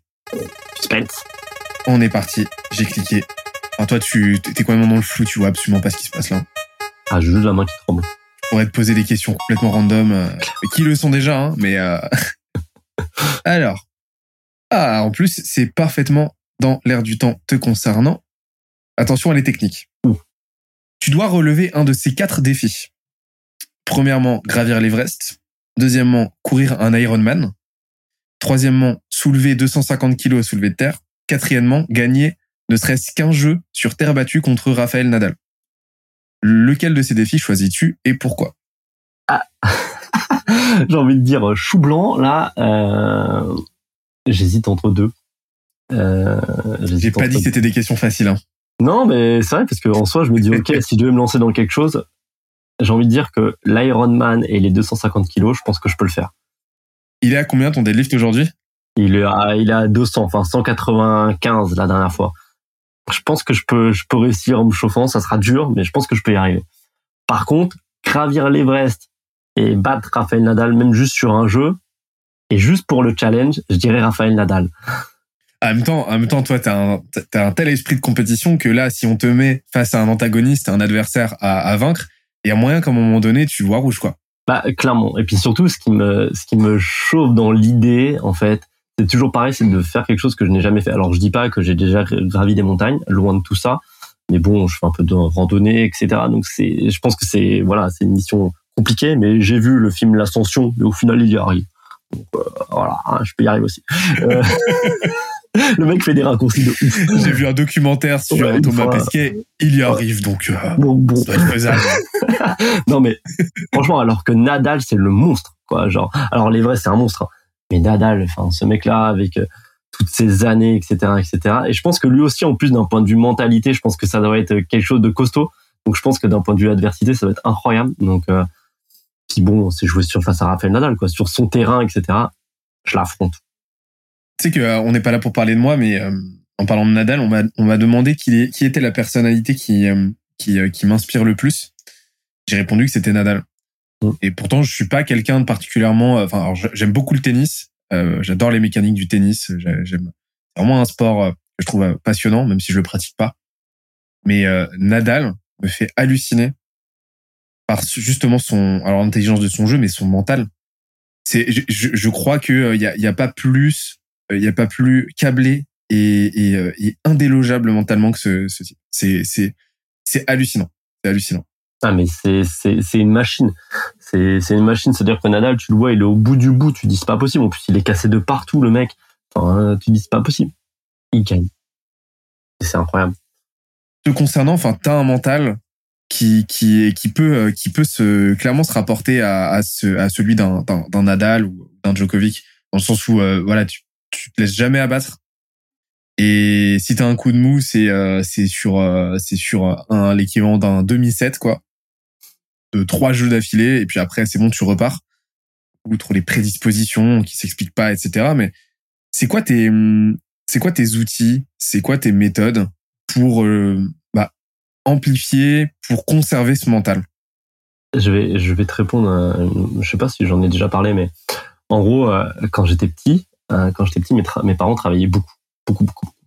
Euh, voilà mon père était dans le BTP ma mère travaillait dans les grands magasins donc j'étais souvent seul et quand j'étais gamin, en fait, j'ai appris, tu vois, à me débrouiller vraiment littéralement seul. Alors attention, euh, j'étais pas dans une situation compliquée. On avait un appartement, tout allait bien, on avait une nounou. Enfin, genre voilà, on n'était pas dans une situation de galère. Je vais pas faire pleurer dans les chaumières. Euh, mais la réalité, c'est qu'on avait une nounou qui n'avait rien à faire. Elle était plutôt, alors c'était, je pense pas à l'époque c'était sur son téléphone portable, mais en tout cas, elle était plutôt en train de lire son magazine. Elle était sur son minitel là. Euh. Ouais, c'est ça, tu vois, faire 36-15 full là, et puis voilà, passer un peu de temps là-dessus. mais euh, c'est vraiment un truc, tu vois, qui a toujours été, quand j'étais petit, c'est me débrouiller seul. Et euh, je me souviens encore, c'est une anecdote que je sais pas si je te l'ai déjà raconté, mais moi, en gros, je prenais mes livres d'histoire, je les apprenais par cœur, par cœur, par cœur, et je pouvais te réciter toutes les pages. En fait, j'ai toujours appris à me dire, ok, genre, en fait, apprendre un livre d'histoire, je vais l'apprendre. Euh, je vais faire du foot, je vais être mauvais, je vais apprendre à devenir bon.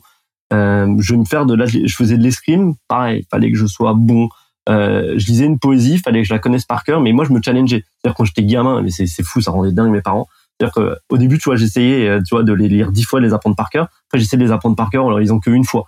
Tu vois, genre j'avais vraiment ce truc-là en étant petit d'être toujours dans la compète. En fait, j'ai toujours été genre à essayer de, de devenir meilleur que ce que j'étais le jour d'avant. Mais vraiment, genre littéralement, c'est mon plus jeune âge, j'ai toujours été en compète, mais versus moi-même. Alors j'étais un enfant qui était assez introverti. Euh, j'étais pas du genre à être dans la récré, à faire, tu vois, des grands bruits, etc. J'étais plutôt dans ma bulle. J'étais dans ma bulle, mais en tout cas, moi, j'étais toujours en compète vis-à-vis de moi. Mais tout le temps, tout le temps, tout le temps, tout le temps. Alors après, avec le temps, je suis devenu beaucoup plus extraverti. Euh, j'ai appris à échanger avec les gens, donc j'ai toujours gardé ça. Mais j'ai toujours eu ce côté, en fait, rien n'est impossible. Vraiment, littéralement, rien n'est impossible. Que ce soit de, tu vois, genre là, par exemple, j'ai un challenge sur le sur le mois d'août, euh, c'est de faire une petite app en no code et tout ça. Mais je me dis pas, genre ouais, c'est un truc que j'arriverai pas. Non, je vais le faire Et j'ai pas de problème avec ça. Et en fait, j'ai toujours eu ce truc-là de me dire, je peux tout faire. Vraiment, littéralement tout faire. Et, et c'est con. Et je, je sais pas si je te l'ai déjà dit, mais moi, il y a un truc, tu vois, genre, par l'anglais. L'anglais, c'était vraiment mon talon d'Achille. Vraiment. L'anglais, j'arrivais pas. Ça me mettait dans une situation de faiblesse. Surtout que moi, j'ai été en grandissant très, très vite à l'aise à l'oral. Euh, donc, c'est en m'enlever, tu vois, genre, ce que je savais faire. Genre, d'un coup, je devenais le mec qui pouvait pas communiquer alors que c'était un truc qu'en théorie, je maîtrisais. Et l'anglais, c'était vraiment mon point faible. Et, euh, et un jour, en fait, euh, je partais en Australie, c'est mal passé vis-à-vis de ça. En fait, un jour, je me suis dit dans ma tête, genre, les footballeurs, quand ils vont jouer à l'étranger, ils arrivent à parler anglais. Je suis pas plus con qu'un footballeur. Je dois savoir parler anglais. Et c'était un déclic. Et en fait, j'ai toujours été comme ça, de me dire, en fait, si j'arrive pas, je vais y arriver. Et il n'y a pas de plan B, en fait. Je vais y arriver. Et c'est un truc, c'est tellement ancré en moi que tout est comme ça. Et c'est très, très fatigant. Euh, des fois, ça va être fatigant si on travaille avec moi parce que bah voilà, je me challenge tout le temps, tout le temps, tout le temps, tout le temps, tout le temps, tout le temps. Et euh, le moindre truc pour moi, des fois, peut être un peu compète. Mais c'est ce qui fait que dès que tu lances un projet, tu vois, il y en a qui vont réfléchir à dire, attends, faire du vélo sur 700 bornes, pas de préparation, euh, il fait chaud, il fait tout ça, etc., etc. Ils vont poser un million de problématiques. Moi, je vois que genre, ok, il faut que je prenne un vélo, que je pédale, en soi, c'est possible, donc je le fais. En bas. Tu vois, et ça a toujours été en moi, ça. Donc, euh... Tant que c'est possible, tu vas. Je pose pas de questions. Ben, en fait, je te dis, je te dirais de toi à moi, je, je vois même pas quel truc où je me dirais je me lance pas. Je dis pas que j'arriverai, hein, attention, euh, je dis pas, je dis, par contre, je dis, en aucun cas, je réussis tout. Loin de là. Par contre, je vais être à la salle avec Benoît. Alors, faut imaginer que moi, je fais 1m70 pour 80 kg. Benoît, il fait plus d'un mètre 80 pour 100 kg. Donc, on a quand même un gabarit de différence. Si je vois Benoît euh, squatter avec 180 kg sur le dos, je vais me dire, bah, moi aussi, je vais mettre 180 kg, tu vois. Je risque de souffrir. mais, mais ce côté-là, et les entraînements qu'on faisait tous les deux, moi, ça m'a toujours fait me dépasser beaucoup plus parce que Benoît a un niveau supérieur à moi d'un point de vue bah, force, tout simplement. Et euh, ça m'a toujours poussé à aller plus loin. Et même lui pourrait raconter des anecdotes. C'est-à-dire que je me poussais tellement qu'une fois, je me suis pris un alter sur la tête. tellement je voulais tout donner. Alors, à l'époque, on avait à peu près le même niveau. D'ailleurs, tu as un meilleur niveau euh, sur euh, les, les, mouvements de poussée, hein, parce que parce que le pectoral de Jacques, c'est quelque chose. Mais à l'époque, on était on était tous les deux on était tous les deux des, des bons novices comme il faut. Hein. Hum, c'est clair. Mais on s'est poussé ensemble. Et franchement, sac de la forme, sac de la forme Châtillon. Ouais, dédicace, dédicace, les mecs. Mais voilà, mais c'est vraiment, tu vois, genre vraiment un truc euh, qui est vraiment ancré en moi. Donc euh, maintenant, c'est quelque chose que je cultive toujours.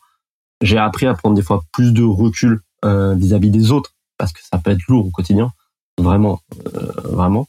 Mais en tout cas, hein, je, je, je, retire deux outils de ça, deux enseignements. C'est premier enseignement, euh, tu as, développé un, un, filtre qui te permet très rapidement d'identifier les d'identifier les, euh, les, euh, les, les, pensées euh, toxiques et parasites et à les labelliser pensées toxiques et parasites et à les éliminer instantanément. Et, et en fait, ce flux d'informations, ce flux de pensées positives, négatives, tu vas très facilement réussir à les agencer, à les trier et à te concentrer que sur l'essentiel et à déblayer le terrain vers ton objectif. Donc, tu dois aller pédaler. Ok, c'est simple. J'ai fait le tri, j'y vais, j'avance. faut que j'aille pédaler, je pédale. Et deuxièmement, euh, tu as engineer un petit peu, tu as mis en place ta propre méthode pour piquer ton propre ego au vif, en fait, en te comparant. Par exemple, tu parlais tout à l'heure de, de, te comparer aux footballeurs, à l'anglais des footballeurs.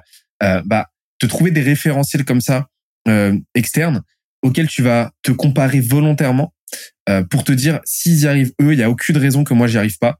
Euh, et, euh, et, et, et, en te piquant et en te piquant au vif comme ça tout seul, tu, tu, tu te permets d'avancer et, euh, et, si tu couples les deux, bah, ça te permet de, de, de, de, laisser aucune part à la procrastination et, euh, et au doute. Et de l'autre côté, après, c'est que je te dis, j'accepte de, entre guillemets, de prendre plus de temps que ce que j'avais prévu. Par contre, je lâcherai pas. C'est le truc. Des fois, c'est rare quand je suis à la maison, tu vois, j'essaie des trucs que j'ai jamais fait. Je dis, oh, t'inquiète, j'en ai pour deux heures. Final, je dis pas cinq heures, six heures. Mais j'arrive au final. Donc, des fois, c'est un peu lourd, mais euh, je suis plutôt du genre à pas lâcher, quoi. J'ai remarqué que la flexibilité, c'était vraiment l'apanage des, des, des, gens qui, euh, qui justement accomplissent beaucoup plus que les autres. Quoi Parce que euh, bah, ils ont compris que, euh, que, que leur volonté n'était qu'une que leur volonté, leur énergie, leur prédisposition, etc. n'était qu'une variable, et des petites variables face au chaos et face bah, face au contingent qu'ils maîtrisent pas quoi. C'est-à-dire qui va déterminer 90% de leur parcours. Et, et donc en acceptant le fait qu'il y ait des aléas, en acceptant le fait que à un moment donné va y avoir des imprévus qui vont les retarder, et ben ça leur permet en fait de euh, euh bah, de, euh, de, de conserver leur, énergie sur les bonnes choses, de rester focus. Là où euh, la, la rigidité aurait tendance à les faire se décourager et, et à les faire abandonner. Et ça, c'est vraiment une variable. C'est-à-dire que et, et, ça, et ça leur permet aussi d'être beaucoup plus portés sur le long terme.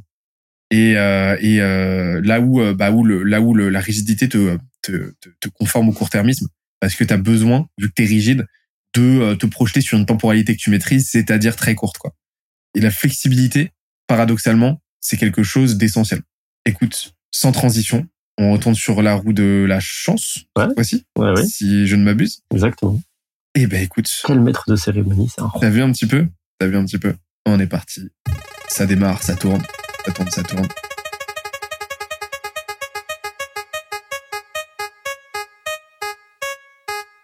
Ah. Jacques. Oui. Pardon. On va rentrer un petit peu plus profondément dans les limbes. J'aimerais que tu me racontes ta pire expérience professionnelle. Disneyland Paris. Alors, il m'en faut plus. Disneyland Paris. Euh, pourquoi?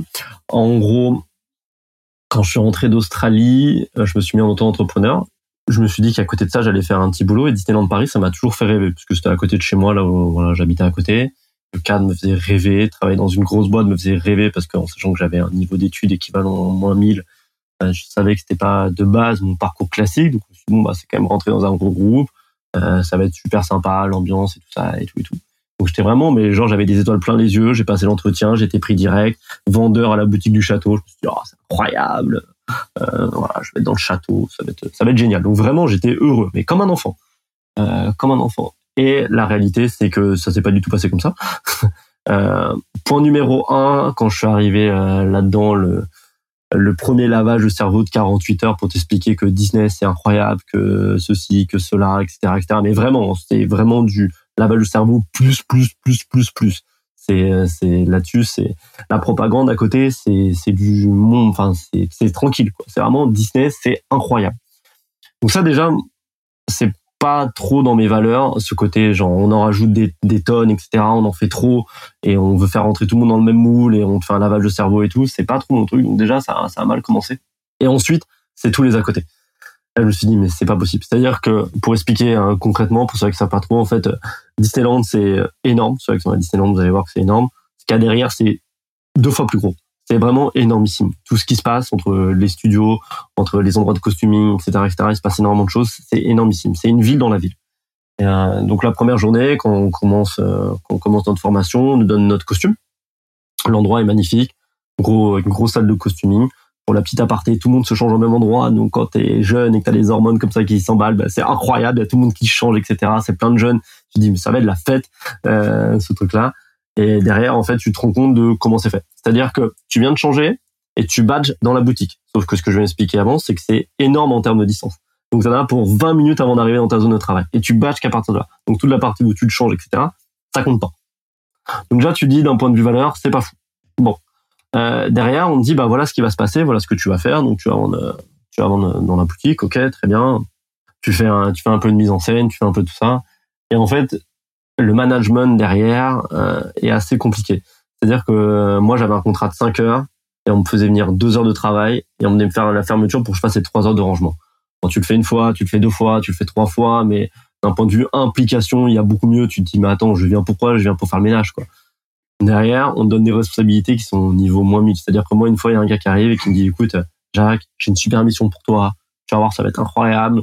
Euh, t'as passé une bonne journée, t'as bien tout donné, voilà ce que tu vas faire. Putain, trop cool. Genre, euh, vas-y, c'est bon, je vais piloter un truc, ça y est, ma vie va changer, euh, c'est moi qui vais diriger Disneyland, enfin, tu vois, genre, c'est pas ça. Le mec, il m'emmène devant la zone où il y a toutes les peluches des sept nains, et il me dit, tu vas ranger tous les nains, comme ça. Donc, euh, voilà, tous les nains, et tu vas faire que le nez dépasse pile poil, et tu vas faire une belle pile. J'ai dit, c'est ça que je vais faire. Genre, tu me, tu me motives de fou pour me dire que je vais ranger des nains. C'est l'opportunité d'une vie, tu te rends pas compte? Ouais, c'est vrai, c'est vrai. Il y en a, y en bah, a des fait. dizaines qui rêveraient d'être à ta place. Ah, mais sûrement. Mais en tout cas, moi, j'en faisais pas partie. C'est Disney, mec. Ouais, j'en faisais pas partie. Et franchement, euh, et ça, c'est des choses qui m'ont clairement démotivé et qui m'ont qui m'ont fait me dire, mais jamais déjà dans ma boîte, j'aurais cette façon de fonctionner. Parce qu'on on met vraiment un cadre en mode c'est génial, etc. Sauf que franchement, la pression, elle est folle. Vraiment. Euh, genre, on vendait dans la, dans la boutique, c'est euh, go, go, go, go, go, il y a personne, tu fais le show, tu fais tout ça, mais il y a personne dans la boutique. Le mec, il dit, mais tu fais le tour, j'en ai rien à faire. Et ça. Là, ok. Euh, Dès qu'il y a les moments de rush, franchement, c'est l'enfer parce que gérer euh, les clients à Disney, franchement, d'un point de vue pression, enfin, les gens sont pressés, ils ont envie d'aller faire les, les, les attractions, t'as un million de trucs de paiement différents, enfin, c'est, c'est gérable, hein, mais ce que je veux dire, c'est que quand t'es pas habitué euh, sur le coup, c'est un peu un gros chamboulement. Et, euh, et les mecs, ils rigolent absolument pas avec ça, vraiment. C'est-à-dire qu'ils rigolent pas. C'est si tu dépotes, tu dépotes, tu dépotes, tu dépotes, tu dépotes, tu dépotes, tu dépotes. Et si tu veux souffler, on s'en fout. C'est tu dépotes, tu dépotes, tu dépotes, tu dépotes. Et derrière, une fois que t'as fait ça, tu dis bon bah c'est cool, tu vois en fait un peu les victoires. C'est bah non les gars, tiens, euh, on n'a pas atteint l'objectif ceci cela, mais enfin c'est pas pour grand chose dans ce genre de choses. Euh, si tu veux, t'as tellement pas le temps que tu vas pas vendre des paniers supplémentaires. T'as zéro rôle de vendeur, euh, vraiment zéro. T'es là pour encaisser. Tu vas pas aller discuter avec les gens parce que t'es pas assez nombreux pour ça. Euh, t'as zéro formation là-dessus. Enfin, on va pas se mentir. On t'apprend pas à dire bah tiens quand tu vas discuter avec quelqu'un, tiens le mec est en train de rader la peluche, mais si tu prends la peluche, tu pourrais prendre ça. C'est un truc de ouf. Tu vas voir, etc., etc. T'as pas le truc. T'es caissier. Enfin, réellement t'es caissier, mais on te le vend pas comme ça. On te le vend pas comme ça. Et ça c'est vraiment un truc qui a été compliqué pour moi parce que à cette époque-là, je savais pas trop ce que j'allais faire plus tard, vraiment. Et j'avais vraiment envie de rentrer dans ce genre de boîte qui me faisait un peu rêver. Et la réalité, c'est que ça, bon, ça m'a fait dire plus jamais, mais surtout, euh, je me suis dit, mais comment c'est possible? Déjà, les gens sont mal payés, vraiment mal payés. Ils en profitent de fou. Si tu veux être logé, c'est eux qui fixent le prix avec leurs règles. Enfin, voilà, on te vend un monde merveilleux, mais tu te rends compte en fait que la boîte derrière, elle n'est pas comme ça. Alors attention, il y a des gens qui doivent adorer bosser chez Disney, et tant mieux, et qui profitent. Et, et franchement, euh, voilà. Et mon expérience à moi n'est pas l'expérience à, à dire euh, qu'elle est la même pour tout le monde. Mais pour moi, ça a été vraiment une expérience qui a été vraiment euh, bah, très désagréable, vraiment très désagréable. Et derrière, quand j'ai rejoint en fait l'entreprise, qui a fait que j'ai accepté la mission dans le BTP, dans l'entreprise qui était en plan de redressement, c'est que là on me disait tu vas faire ce que tu veux, ta carte blanche.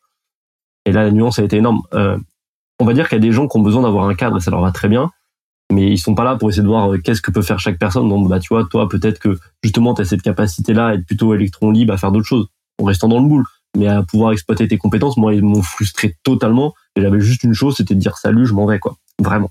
Là, tu parlais de, tu parlais du contre-pied total que tu avais envie de prendre avec ta boîte. C'est, c'est quoi les trucs que tu as mis en place aujourd'hui de permettre, permettre justement de, de, de perpétuer ce contre-pied? Bah déjà, numéro un, c'est valoriser chacun dans mon entreprise. C'est-à-dire d'écouter chacun.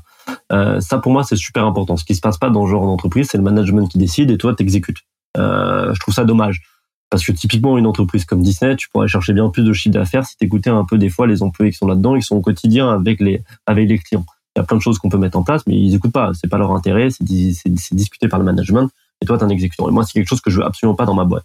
Euh, tout le monde a des bonnes idées, il faut juste les challenger, mais je suis prêt à les écouter. Ça, c'est le numéro un. Numéro deux, c'est le cadre trop rigide. Euh, ce côté-là, trop rigide, où tu vois, on te fait des trucs où genre, tu vas t'habiller avant, tu viens à cette heure-là, mais en plus, et 45 minutes que tu as passé avant entre le changement, le déplacement et tout, c'est pas compté.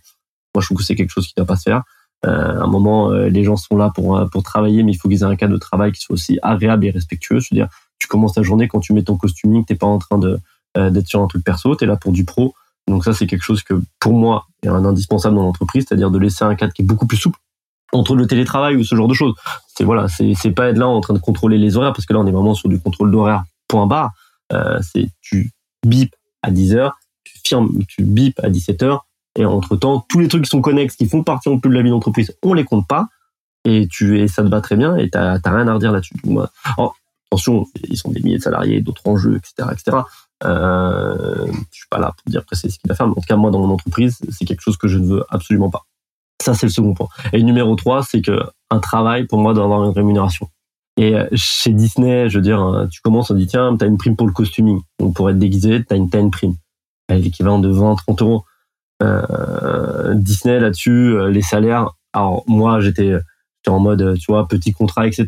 Donc, moi, c'était un peu job étudiant, donc c'est pas très grave. Il y a déjà qui sont managers, ils gagnent 150 balles de plus que toi. Les mecs, euh, entre guillemets, sont managers de boutique, ils sont 1005, 1006, 1007 max. Et moi, c'est quelque chose qui me, m'insupporte. On sait tous, euh, voilà, le coût de la vie, etc. Et je trouve que pour moi, dès que tu as un travail, tu dois avoir une rémunération qui est correcte. Et euh, dans ce genre de structure, c'est pas le cas. Donc pour moi, voilà, c'est un truc qui est super important. Après voilà, c'est un peu, c'est un peu les trois points que j'en ai vraiment retenu quoi. J'adore que tu sois, tu fasses partie de cette, euh, de cette vague des, des entrepreneurs qui ont compris qu'à un moment donné, il faut respecter les gens et que et que euh, là et que l'entreprise n'est pas un champ de bataille où euh, les salariés sont des ennemis. Euh, je, je, sais que j'ai tendance à taquiner un petit peu euh, dans mes prises de parole sur le sujet, mais c'est encore beaucoup trop présent et prégnant, donc faut combattre ça. ça. On repasse sur la roue de la malchance. Allez. On est bien bavard, j'aime beaucoup ça. Je pense que ça va faire un petit peu plus qu'une heure et quart. Je petite petite prédiction. On fait tourner tout ça, la roue de la malchance tourne, hop là, ça ralentit, ça ralentit. Vous entendez vous entendez le bruit qui me termine de votre côté. Ouh, ça a été serré. Ça a été serré, mais verdict, ton dessin animé préféré quand tu étais môme Je l'ai regardé hier. Oh. Avec Alix. J'ai oh. dû me battre. Alix qui est ta fille. Qui est ma fille. J'ai dû me battre parce que elle, alors en ce moment, elle est à fond sur Mulan. Elle aurait dit Mulan H24. Moi, je veux pas qu'elle regarde. Pas de problème qu'elle regarde Mulan. Mais moi, je voulais qu'elle regarde le mien. Et le mien, c'est Hercule. Alors, euh, cliché. Est-ce que ça m'étonne? Est-ce que ça m'étonne? Ouais, voilà. Moi, c'était Hercule quand j'étais gamin. Donc, euh, voilà, le côté, euh, le côté genre, je suis très fort, mais en même temps, j'ai beaucoup de faiblesses parce que bah, je suis redevenu humain. je dois combattre tout ça pour retrouver la place que je voudrais avoir, mais au final, je me rends compte que c'était pas ça le plus important et qu'il y a des valeurs qui sont plus importantes que ça. Et justement, entre l'humanité, parce que voilà, il va, il va, il est prêt à donner sa vie justement pour la femme qu'il aime. Donc, je trouve ça, je trouve ça très fort et très puissant. Euh, donc voilà, tout le côté entraînement pour devenir quelqu'un de très fort, euh, mais en même temps qui a un vrai talent d'Achille. Donc euh, non, moi c'était Hercule. C'est toujours Hercule. Eh ben écoute, ça fait du bien aussi des petites questions concises comme ça. Ouais, ouais, très bien. Eh ben on repasse sur la roue de la chance. Go. Ça tourne de nouveau. J'ai tellement hâte d'entendre le son, je te jure. Ça tourne, ça tourne. Ah bah il est incroyable. Tu vas voir, franchement meilleur choix possible. Et là on a, ouh j'aime beaucoup celle-là. Très content qu'on tombe dessus. Attention, je vais préparer, je vais préparer un chrono. Non. Petit suspense. Je vais préparer un chrono. Vous allez comprendre pourquoi. Parce que Jacques. Et attention, une fois que j'ai fini intitulé, je lance le chrono. J'aimerais que tu me racontes ton histoire en 60 secondes chrono. Ok, euh, donc moi je m'appelle euh, Jacques. Euh, pour vous expliquer en deux trois mots, je suis passé avant tout par un, par un parcours atypique, histoire de l'art, enfant qui se débrouille un peu tout seul, autodidacte, etc. Quelqu'un qui se met pas trop de limites. Euh, j'ai toujours aimé le sport, la compétition. Euh, j'ai travaillé dans une boîte du BTP qui m'a fait kiffer parce que ça venait en fait euh, une opportunité via mon père et travailler avec son père, il y a rien de plus fabuleux. Et ça m'a permis au bout de dix ans de pouvoir me lancer et de pouvoir prendre mon autonomie. Et là, de pouvoir exposer mon plafond de verre, donc que ce soit avec une agence marketing, une boîte du BTP, euh, slash tech euh, qui apporte une vraie valeur ajoutée en tout cas au grand public et, à tout cet écosystème là qui me passionne.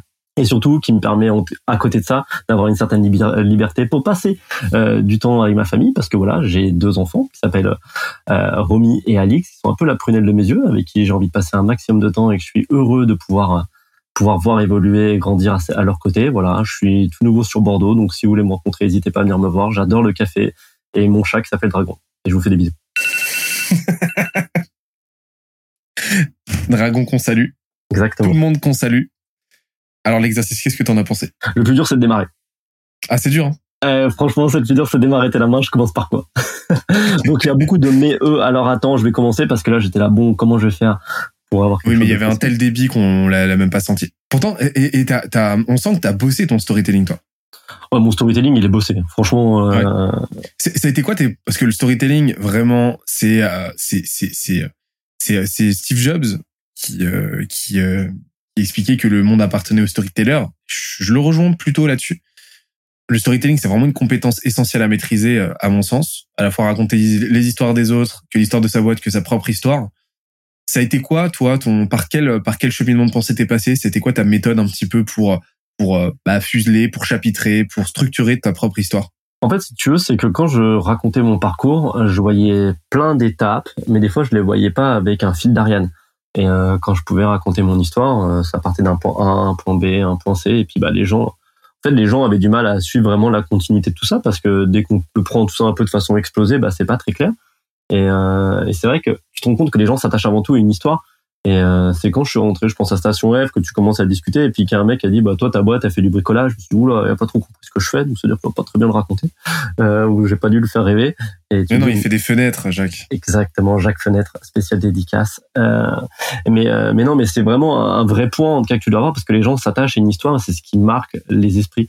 On parle toujours qu'on s'attache à l'humain, mais l'humain a une histoire, un parcours, un parcours, et donc il faut que ce soit le plus clair et aussi le plus concis. Alors euh, maintenant, je le raconte un peu trop de façon robotisée parce que je l'ai tellement raconté, mais au final, tout mon parcours, j'ai pris un peu, on va pas se mentir, hein, j'ai pris le meilleur de tout ça, j'ai tiré euh, l'angle qui m'allait bien sur certains sujets pour en faire une histoire qui semble très claire et sur lesquelles en fait les gens peuvent s'attacher, se reconnaître et surtout se dire punaise, cette aventure ou ce qu'il fait est incroyable. euh, donc ouais, j'ai vachement bossé ce côté-là et surtout même pour moi, ça a donné du sens à tout ce que j'ai pu faire avant, ça fait aussi du bien parce que des fois on, on se rend compte, on en parlait tout à l'heure mais des fois, dans la vie d'une entreprise, on dit il y a des choses qui sont passées, pourquoi je les ai faites, euh, pourquoi j'ai fait ce genre de choses, pourquoi j'ai fait ce genre de choix, etc. On se remet souvent en question. Et de des fois de le mettre dans un storytelling, en fait, tu dis bah non, en fait, c'était juste une brique que j'avais besoin d'avoir dans mon parcours. Et cette brique-là a autant de valeur que les autres parce que c'est ce qui m'a permis de passer à l'échelon d'après. Et donc de, de, structurer cette pensée, ça permet d'avoir un travail positif sur soi-même et ça permet d'avoir quelque chose qui est beaucoup plus agréable pour tout le monde. Donc euh, ouais, c'est un truc que j'ai bien challengé. Et maintenant, j'aime bien le raconter. Tu, tu as mis le doigt sur quelque chose que je trouvais euh, que je trouve surpuissant beaucoup de choses sont surpuissantes, hein, t'as vu. c'est euh, c'est le pouvoir de l'incarnation. C'est-à-dire que t'as compris un truc, c'est que le, raconter son histoire, euh, dérouler son storytelling, c'est beaucoup plus raconter l'histoire des autres à travers à travers sa propre personne quand on va se faire l'incarnation que euh, que de que de juste raconter en mode ego trip en fait, se raconter en mode ego trip. C'est c'est c'est vraiment envoyer à la personne euh, les marqueurs de sa propre histoire, les marqueurs de sa propre épopée, pour qu'ils se reconnaissent en nous, qu'ils se disent j'ai envie d'y aller, j'ai envie j'ai envie d'approfondir la relation avec cette personne euh, parce que euh, parce que je me vois là, je me vois en elle, hein, vraiment l'effet miroir. Et, et, et c'est quand t'as compris ça que, que que là ton ton storytelling a fait un gros boom en fait. C'est exactement ça. Parce que je te dis, là, les gens ont besoin de se reconnaître à travers des histoires. Mais regarde, tu prends l'exemple d'un film ou d'un livre ou n'importe quoi. On a envie de se reconnaître au niveau de, à travers le personnage principal. Si ça nous semble inaccessible, c'est toujours difficile. Même si c'est quelqu'un, tu vois, qui a des super pouvoirs, tu prends Superman, le fait qu'il ait des faiblesses, qu'il ait des choses comme ça qui, qui le touchent, etc. Ça nous permet à nous de se reconnaître en ce personnage-là. Même si, voilà, on sera jamais cette personne-là. Et ça, c'est super important. C'est que les gens ont besoin de s'identifier, ont besoin de s'attacher à quelque chose, à quelqu'un. Et là-dessus, ton histoire doit être la, tourner vraiment autour de ça. Si c'est juste pour raconter euh, de façon très schématique tes super chiffres, ton super truc, ton super parcours, ton super ceci, ton super cela, très bien, fais-le devant ton miroir de narcisse, va pas embêter les autres. Ou alors fais du rap. Exactement. on retourne sur la roue de la malchance? Allez. Allez, directement, sans transition. on devient concis là. On devient concis, c'est très bien, mais j'aime bien, j'aime bien. J'aime bien, parce qu'il y a encore, tu sais qu'il y a beaucoup, beaucoup de questions. Hein. Ah bon? Ah ouais, ah ouais, je t'enverrai les questions, euh, la liste complète des questions, tu vas voir. Je pense qu'il y en a certaines que tu aurais aimé avoir. Alors, il y a deux questions dans la question. Parfait. D'accord? Attention. Et la deuxième, tu vas voir, elle est un petit peu tendancieuse. Premièrement, j'aimerais que tu me partages, tu me parles de ta personnalité préférée. Deuxièmement, celle que tu détestes le plus. Et pourquoi? Alors, personnalité préférée, euh, soit je donne celle-là que tout le monde peut connaître si on me connaît un petit peu, soit sinon je suis dans un truc un peu plus touchy. Rocky. Non, c'était pas Rocky. c'était pas Rocky. Non, j'hésitais entre Kobe Bryant et Jean-Paul Belmondo, mais je vais sur Jean-Paul Belmondo. Euh, voilà. Euh, Jean-Paul Belmondo, pourquoi? Parce que il m'a toujours fait rêver, vraiment, littéralement. Euh, que ce soit en son personnage dans la vie publique ou que ce soit son personnage à travers les films. moi, un des films qui m'a marqué, c'était L'incorrigible, où il se faisait passer un coup pour un voilà un milliardaire qui avait un appartement, une maison qu'il pouvait vendre, puis un coup avec un mec qui faisait le ménage, etc. Enfin, qui change de personnalité tous les quatre matins, quoi, un ambassadeur, et je trouve ça génial. Et je trouve qu'il a toujours fait ça, plus ce côté cascadeur, euh, ce côté emblématique, euh, à bout de souffle, qui est genre euh, juste un film incroyable. Donc euh, voilà, c'est une personnalité qui m'a toujours marqué. Il y a toujours eu la petite histoire familiale où ma tante me disait qu'elle passait des soirées avec lui à l'époque. Donc il y a un attachement personnel où je me disais mais en fait c'est comme quelqu'un de ma famille en fait. Donc vraiment gros gros fan de Jean-Paul Belmondo. Été vraiment attristé par son par son décès parce que voilà, c'est quelqu'un vraiment qui a marqué une grosse partie de ma jeunesse et de ma construction en tout cas personnelle. Donc je dirais Jean-Paul Belmondo. Et personnalité que je déteste. Là, on voilà, c'est très bien comme genre de question. Euh, elle fait mal celle-là. Hein. Ouais, elle fait mal parce que enfin genre je pourrais te dire des gens mais enfin ça, ça serait pas au peu de valeur c'est genre euh, très ça pourrait être une typologie de personnes euh, non mais j'aimerais bien trouver quelqu'un de plus précis c'est pour ça que j'essaie de réfléchir une seconde parce que tu vois genre de premier de premier plan c'est Nicolas Cage parce que j'aime aucun de ses films j'aime pas sa personne et je sais pas pourquoi je l'ai jamais aimé et je peux pas construire quelque chose de solide par rapport à ça c'est genre voilà Nicolas Cage pas Nicolas Cage j'aime j'aime pas on est de l'ordre de la sensibilité artistique là ouais vraiment vraiment mais sinon sinon en termes de personnalité un peu plus profonde euh, je vais parler alors, si je te donne pas de nom, je vais parler des politiques qui ont jamais vraiment gouverné et qui sont des gros donneurs de leçons et surtout qui ont jamais participé à la vie publique. Moi, c'est toujours un truc qui m'insupporte. Euh, c'est vraiment la critique facile, euh, vraiment la critique facile et non constructive. Euh, moi, j'ai vraiment du mal avec aujourd'hui le système politique qu'on a actuellement, droite, gauche, chante ceci, cela. Euh, je trouve que beaucoup de gens ont beaucoup de bonnes idées, mais en tout cas, il faut savoir les mettre en action. Et les gens qui critiquent pour critiquer, c'est toujours quelque chose qui m'a qui m'a un peu dépassé. Donc c'est vraiment ce genre de personnes-là, mais je pourrais même le prendre dans le sens large dans la société. Euh, les gens qui restent assis sur leur canapé et qui vont donner des leçons H24, euh, c'est très compliqué. Euh, en termes d'incarnation, euh, si, si, si, voilà, je pourrais peut-être me, me vexer certaines personnes. Ça a été pour moi la période des gilets jaunes, euh, dans lesquelles je pouvais comprendre profondément leur combat là-dessus. Mais je trouve que c'est dommage qu'ils n'ont pas réussi à structurer une pensée beaucoup plus claire. C'est-à-dire qu'il y avait énormément de, critiques et plein de bonnes idées qui sont sorties, etc mais rien de construit, de solide sur le temps.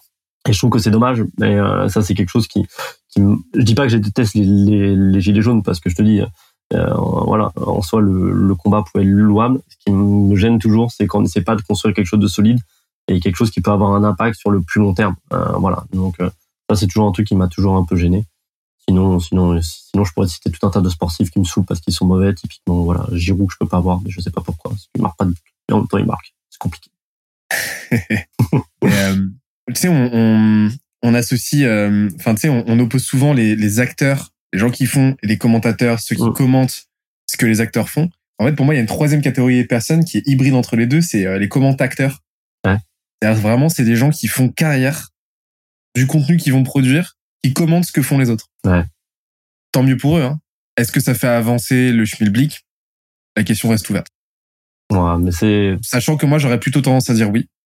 Mais euh, mais je, je peux comprendre qu'on ne soit pas d'accord. Non, mais de toute façon, non, mais le débat fait toujours euh, fait toujours avancer les choses. C'est-à-dire qu'on ouvre des questions et des axes de réflexion. Mais je trouve que les gens qui sont purement dans la critique toujours de tout, c'est-à-dire quoi qu'il se passe, quoi qu'il se passe, qui sont juste uniquement dans la critique, je trouve ça vraiment dommage parce que justement, on peut aller plus loin dans les propositions et même des fois, il faut accepter des choses qui sont peut-être contre ses, sa volonté première, mais qui peuvent apporter une vraie valeur ajoutée d'un point de vue sociétal.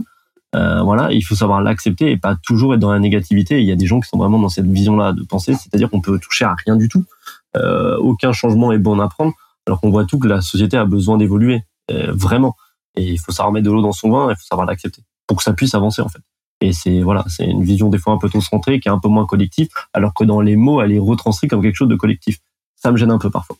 Tu fais référence à quelle cause aujourd'hui? On a parlé tout à l'heure euh, de, de l'urgence climatique. C'est quoi les causes aujourd'hui euh, qui, qui t'animent le plus? Bah, tu parlais tout à l'heure. Bah, alors il y a plusieurs sujets, euh, mais tout ce qui touche au monde du, du salariat et des entreprises, parce que c'est ce que je, je, vis au quotidien. Je pense qu'on a beaucoup de choses à faire, entre autres par rapport à la retraite. Euh, on parle énormément en ce moment de la, de la retraite avec voilà des âges pivots, etc., etc.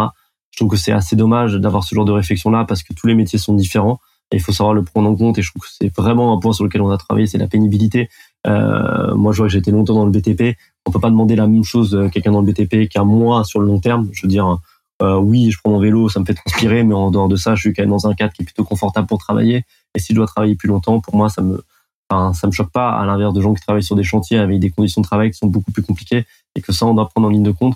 Donc tous ces sujets-là voilà, on oublie en tout cas une partie de la société et surtout derrière on les pointe du doigt, ça m'a toujours un peu gêné. Euh, tout ce qui touche au niveau du salaire des gens, c'est un truc voilà, ça peut sembler démagogique, mais pour moi c'est pas normal quelqu'un qui travaille, qui peut pas profiter de son argent pour pouvoir bah voilà profiter tout simplement de la vie. Euh, surtout quand tu as un cadre familial qui est un peu compliqué, euh, que tu as des choses dans la vie qui t'arrivent, etc. Et ça c'est quelque chose qui m'a toujours gêné. Je veux dire qu'on voit des gens qui travaillent à Auchan ou au Carrefour ou Leclerc et qui sont à la caisse et on voit ce qu'ils gagnent par mois. Euh, je trouve que c'est pas normal parce qu'on a besoin de ce genre de personnes. Euh, et quand je parle de ce genre de personnes, c'est pas du tout pour dire négativement, mais on a besoin d'avoir des gens sur plein de pôles d'une euh, société vraiment pour pouvoir faire avancer les choses. Et tout le monde doit pouvoir vivre de son travail décemment. Voilà. Moi, ça me semble un non-sens, tu vois, de gagner 30 000 euros ou 40 000 euros ou quoi que ce soit. Je trouve qu'on doit, voilà, on doit avoir une vision beaucoup plus globale. On est tous ensemble dans un même bateau. On a besoin de faire changer les choses dans la globalité et on doit avoir un côté un peu moins égoïste. Et c'est à nous, en tant qu'entrepreneurs, de montrer l'exemple au sein de nos entreprises. Euh, on dit souvent voilà qu'on fait voilà qu'on ait les éléments pour faire bouger les choses. Je pense qu'on doit l'être par des actes. Typiquement l'égalité homme-femme, qui doit être poussée vraiment à son paroxysme, qui devrait être un non-débat, même s'il va falloir beaucoup de choses. Typiquement euh, congé égalité, paternité, maternité, qui est vraiment égalitaire. Euh, qu'une femme quand elle a voilà, elle a, elle a sa période mensuelle, elle puisse avoir les éléments pour. Enfin, tous ces genres de sujets-là, d'un point de vue salarial, d'un point de vue tout ça, il faut qu'on soit beaucoup plus égalitaire, qu'on soit dans une société voilà qui soit plus tournée les uns vers les autres et non les uns contre les autres, parce que ça fera jamais rien avancer. Et aujourd'hui, on est vraiment comme ça, c'est-à-dire qu'on regarde nos voisins avec une énorme jalousie, au lieu de se dire mince, comment ça se fait qu'on ait cette jalousie-là. Soit on peut justement respecter le travail qui est réalisé et ça réussit en question, mais dans tous les cas, on doit essayer d'avancer tous ensemble et pas les uns contre les autres. Bah, il y aurait un silence de marbre là, tu vois, suivi d'applaudissements si on était en je plateau. Je sais pas, mais en tout cas, voilà, c'est c'est important de faire avancer les choses. En tout non, cas, non, non, mais non, je suis, non, non, je suis, je suis, je suis, je suis très premier degré là dans ce que de dire. on retourne sur la roue de la chance ah. ou de la fortune. On fait tourner? Allez.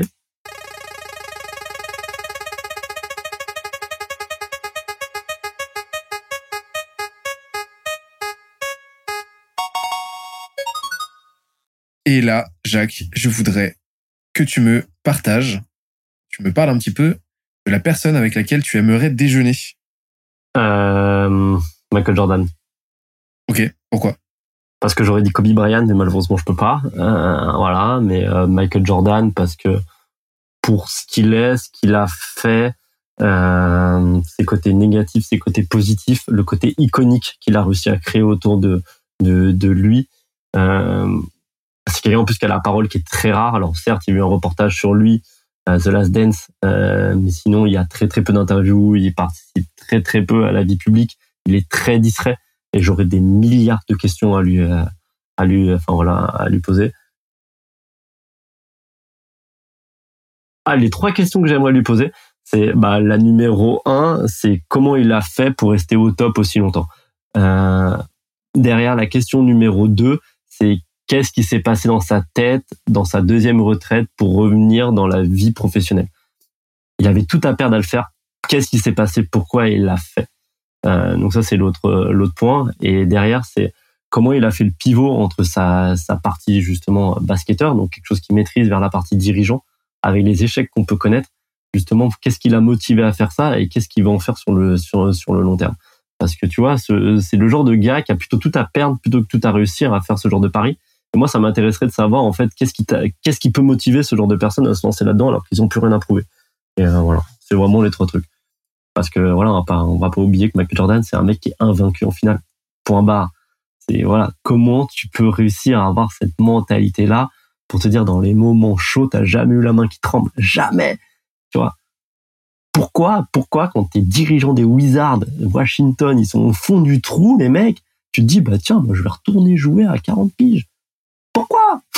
Qu'est-ce que tu as à faire? Et derrière, qu'est-ce que tu vas rater les, Tu vas racheter les Charlotte Hornets, qui sont une équipe, alors que c'était les Bobcats qui sont passés aux Hornets, qui est une équipe qui a toujours été mal gérée. Qu'est-ce que tu vas te mettre là-dedans? C'est ton image. Ça m'intéresserait de savoir pourquoi. Je, je, je, vais creuser un petit peu euh, sa, sa personnalité, et c'est vrai qu'il a apparemment a une, une propension à, la compétition qui est juste euh, qu'on arrive même à être toxique de ce que j'ai compris. Ah bah, plus que toxique. tel niveau d'intensité que que ça en devient limite dangereux quoi.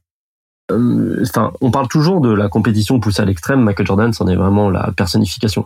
C'est-à-dire que le gars, il était dans l'avion, euh, il faisait ses paris, euh, ses paris sportifs, donc il jouait aux cartes. Et donc chaque partie était avec, voilà, on jouait de l'argent là-dessus. Il y avait les mecs qui étaient dans une seconde partie de l'avion qui étaient les ceux-là qui ont les plus petits salaires, il allait quand même jouer avec eux. C'est-à-dire qu'en fait, s'il pouvait te mettre à nu, il te mettait à nu. Et il le faisait comme ça sur le golf, il le faisait comme ça sur le sur les paris, il le faisait comme ça dans les jeux de cartes, euh, il le faisait comme ça pendant ses matchs, il le faisait comme ça dans tout, dans tout. Il a vraiment poussé là-dessus à l'extrême au point d'en devenir hein, effectivement quelque chose de, de, négatif, même pour lui, parce que ça lui a causé des problèmes. On ne sait pas tout ce qui a pu se passer sur, sur son père, etc enfin, qui a peut-être eu un peu d'impact. On ne sait pas tout, c'est très obscur, donc j'ai pas envie d'entrer là-dedans. Euh, ça serait des, des, faux débats, mais en tout cas, c'est sûr que ça lui a causé, euh, causé du tort. Il a eu des affaires par rapport à ça. Enfin, ça a été poussé à l'extrême. Mais d'un côté, c'est ce qui lui a permis aussi de rester au top aussi longtemps. Euh, pendant longtemps, en fait, Michael Jordan, on avait une image de lui, du mec iconique, mythique, incroyable, meilleur joueur de basket. On n'avait pas ce côté-là un peu plus tyrannique qu'il pouvait avoir, euh, qui est vraiment une face sombre de sa personnalité. C'est-à-dire que il pour arriver à être violent avec les mecs de son équipe, vraiment violent. Euh, donc euh, donc c'est c'est voilà, c'est il y a plein de choses positives et plein de choses négatives, mais ça serait intéressant de voir comment une personnalité comme ça a pu se construire en tout cas et qu'il a pu en faire parce que c'est juste incroyable. Parfait. On retourne sur la route de la malchance. D'ailleurs, si tu peux m'organiser un déj, c'est vraiment cool. Hein. Bah écoute, euh, file-moi ton agenda. On... Je vous fais une intro sur LinkedIn. Nickel. Parfait. Nickel. Michael, si tu nous écoutes, délicat sur toi. Je relance la route de la malchance et puis je pense qu'on va se laisser encore euh, une, deux, allez, maximum trois petites questions là, très succinctes. Ça tourne, ça tourne, où que vous soyez, hein, euh, vous soyez euh, dans les lacs du, du Kerala. Profitez bien, les amis. Alors, ah, question, j'ai une petite idée de la réponse, mais alors, tu es plutôt gros stuff des familles ou petite soirée rosée cacahuète entre amis? Avant la une, maintenant la deux.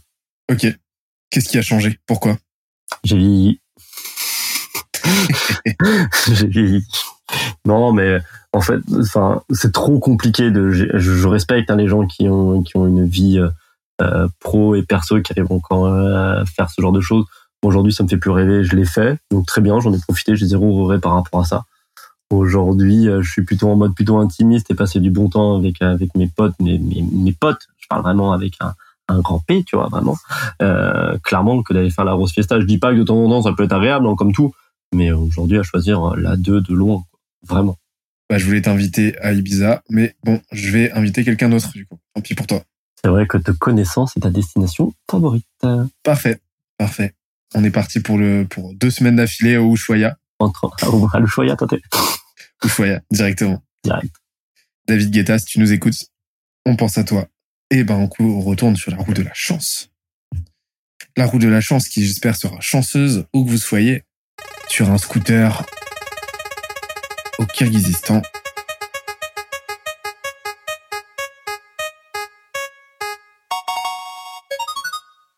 Alors, c'est quoi les trois défauts que tu détestes le plus chez les autres? Wow. Euh, les croyances limitantes. Ok. Numéro 2, euh, l'égoïsme.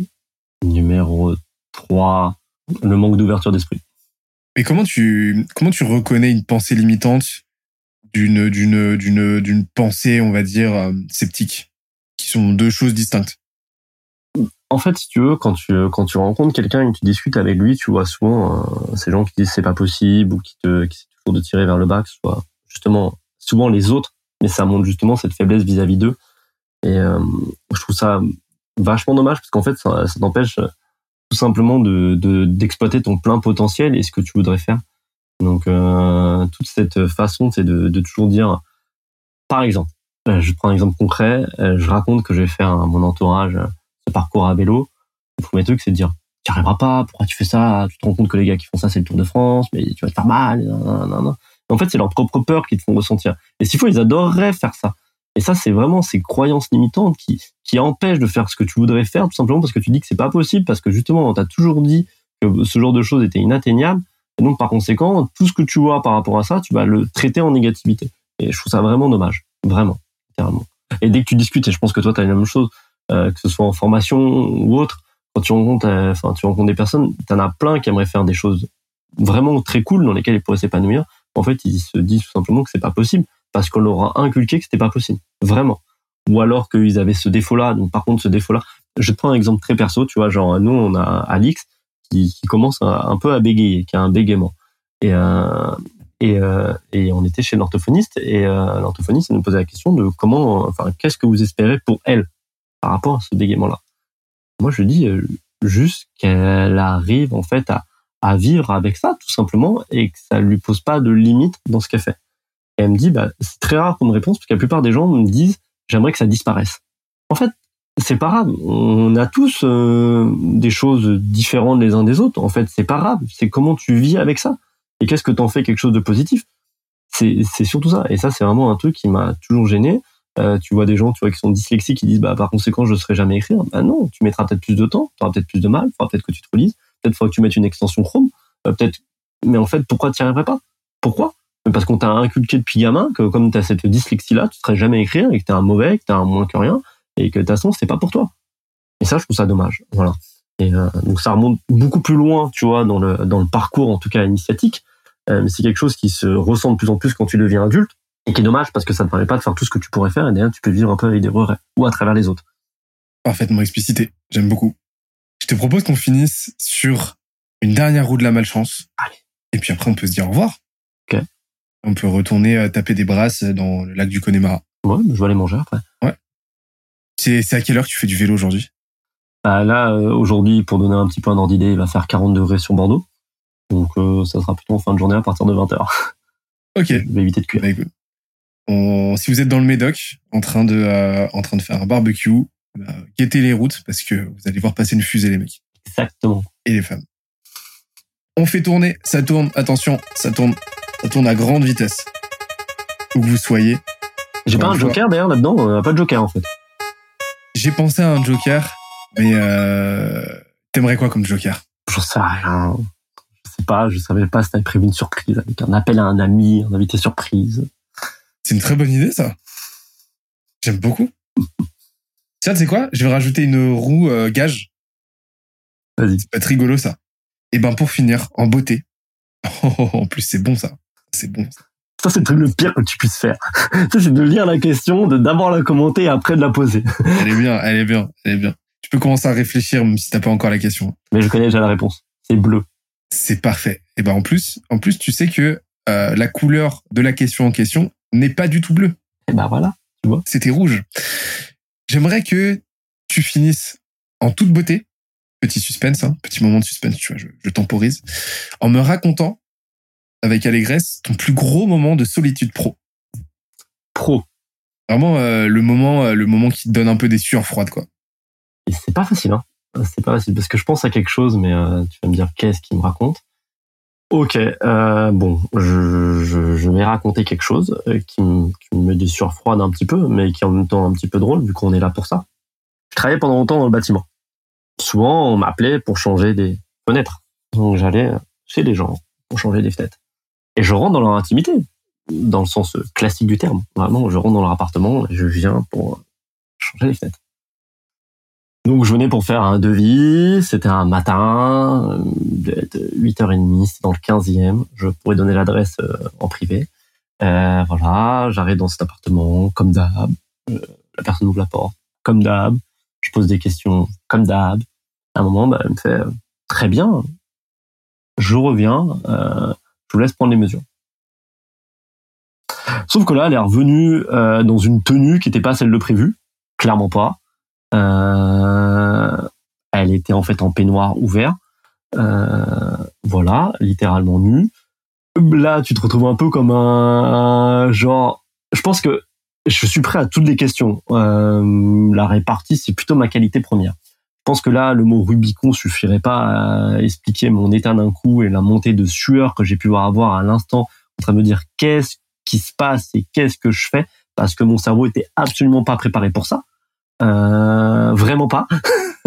J'étais le plus mal à l'aise de la terre. Je savais pas comment partir.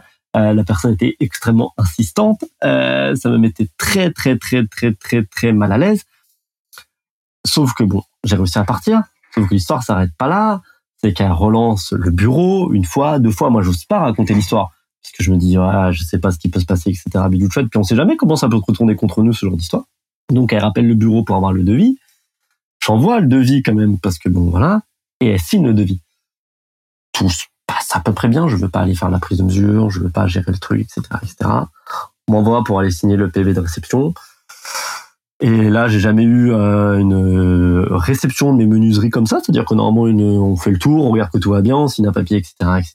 Donc là, ce qu'elle a fait en fait, c'est qu'elle a voulu qu'on voilà, montrer euh, un truc sur les photos qu'elle avait prises durant le chantier. Et en fait, elle m'a fait défiler des photos d'elle nue pendant littéralement encore une minute sur son téléphone. Et c'était un moment en soi qui était drôle après coup, mais sur le coup qui m'a mis bien mal à l'aise. Et franchement, après, euh, en fait, ça m'embête, hein, mais à chaque fois quand j'allais en rendez-vous que c'était une femme, genre j'étais là, qu'est-ce qui va se passer? Vraiment. Donc c'est des choses des fois qui peuvent sembler en fait, euh, on se dit bah tiens genre le côté genre les filles qui se font embêter par les garçons etc etc c'est compliqué à travers LinkedIn on en voit beaucoup je reçois des messages privés des ceci des cela on en invente ça. Mais de l'autre côté en tant qu'homme bah c'est pas facile non plus de vivre ça. Parce qu'il y en a plein qui disent ouais bah, toi t'aurais dû y aller ça mais non les gars genre soyons réalistes euh, on est des êtres humains je suis à peu près euh, voilà je suis à peu près cortiqué je réagis pas juste parce que je vois un bout de sein enfin voilà et c'était ça me mettait mal à l'aise et ça, ça pourrait être mis en fait je dirais pas que tu vois c'est mis comme mais c'était quand même très très très personnel en termes d'intrusion. Et franchement ça m'a mis mal à l'aise pendant assez longtemps et j'avais cet axe là de réflexion chaque fois que j'allais en rendez-vous. Donc voilà c'est un truc un peu atypique. C'est un truc qui arrive on en parle très rarement euh, mais ça arrive beaucoup dans le bâtiment euh, que ce soit sur les techniciens etc et euh, voilà ça n'arrive pas qu'aux filles sur LinkedIn ça arrive à d'autres personnes. Euh, bien sûr je minimise pas ce qui se passe sur LinkedIn ou ce qui arrive aux femmes hein, bien entendu. Euh, mais en tout cas ça peut nous arriver aussi. Et c'est pas toujours très drôle. Écoute je la connaissais pas cette histoire. Ouais je la raconte pas souvent elle est non non et euh, ça, ça doit être très très très très particulier comme moment quand même. Hein. Euh. Franchement ouais. Franchement mec. Très tellement pas à l'aise, mais tellement pas. Qu'est-ce que je fais? Qu'est-ce que je fais? Pas qu'est-ce que je fais, genre j'y vais ou pas, mais comment je non, pars mais comment je pars? Comment, comment je pars, C'est quoi mon excuse?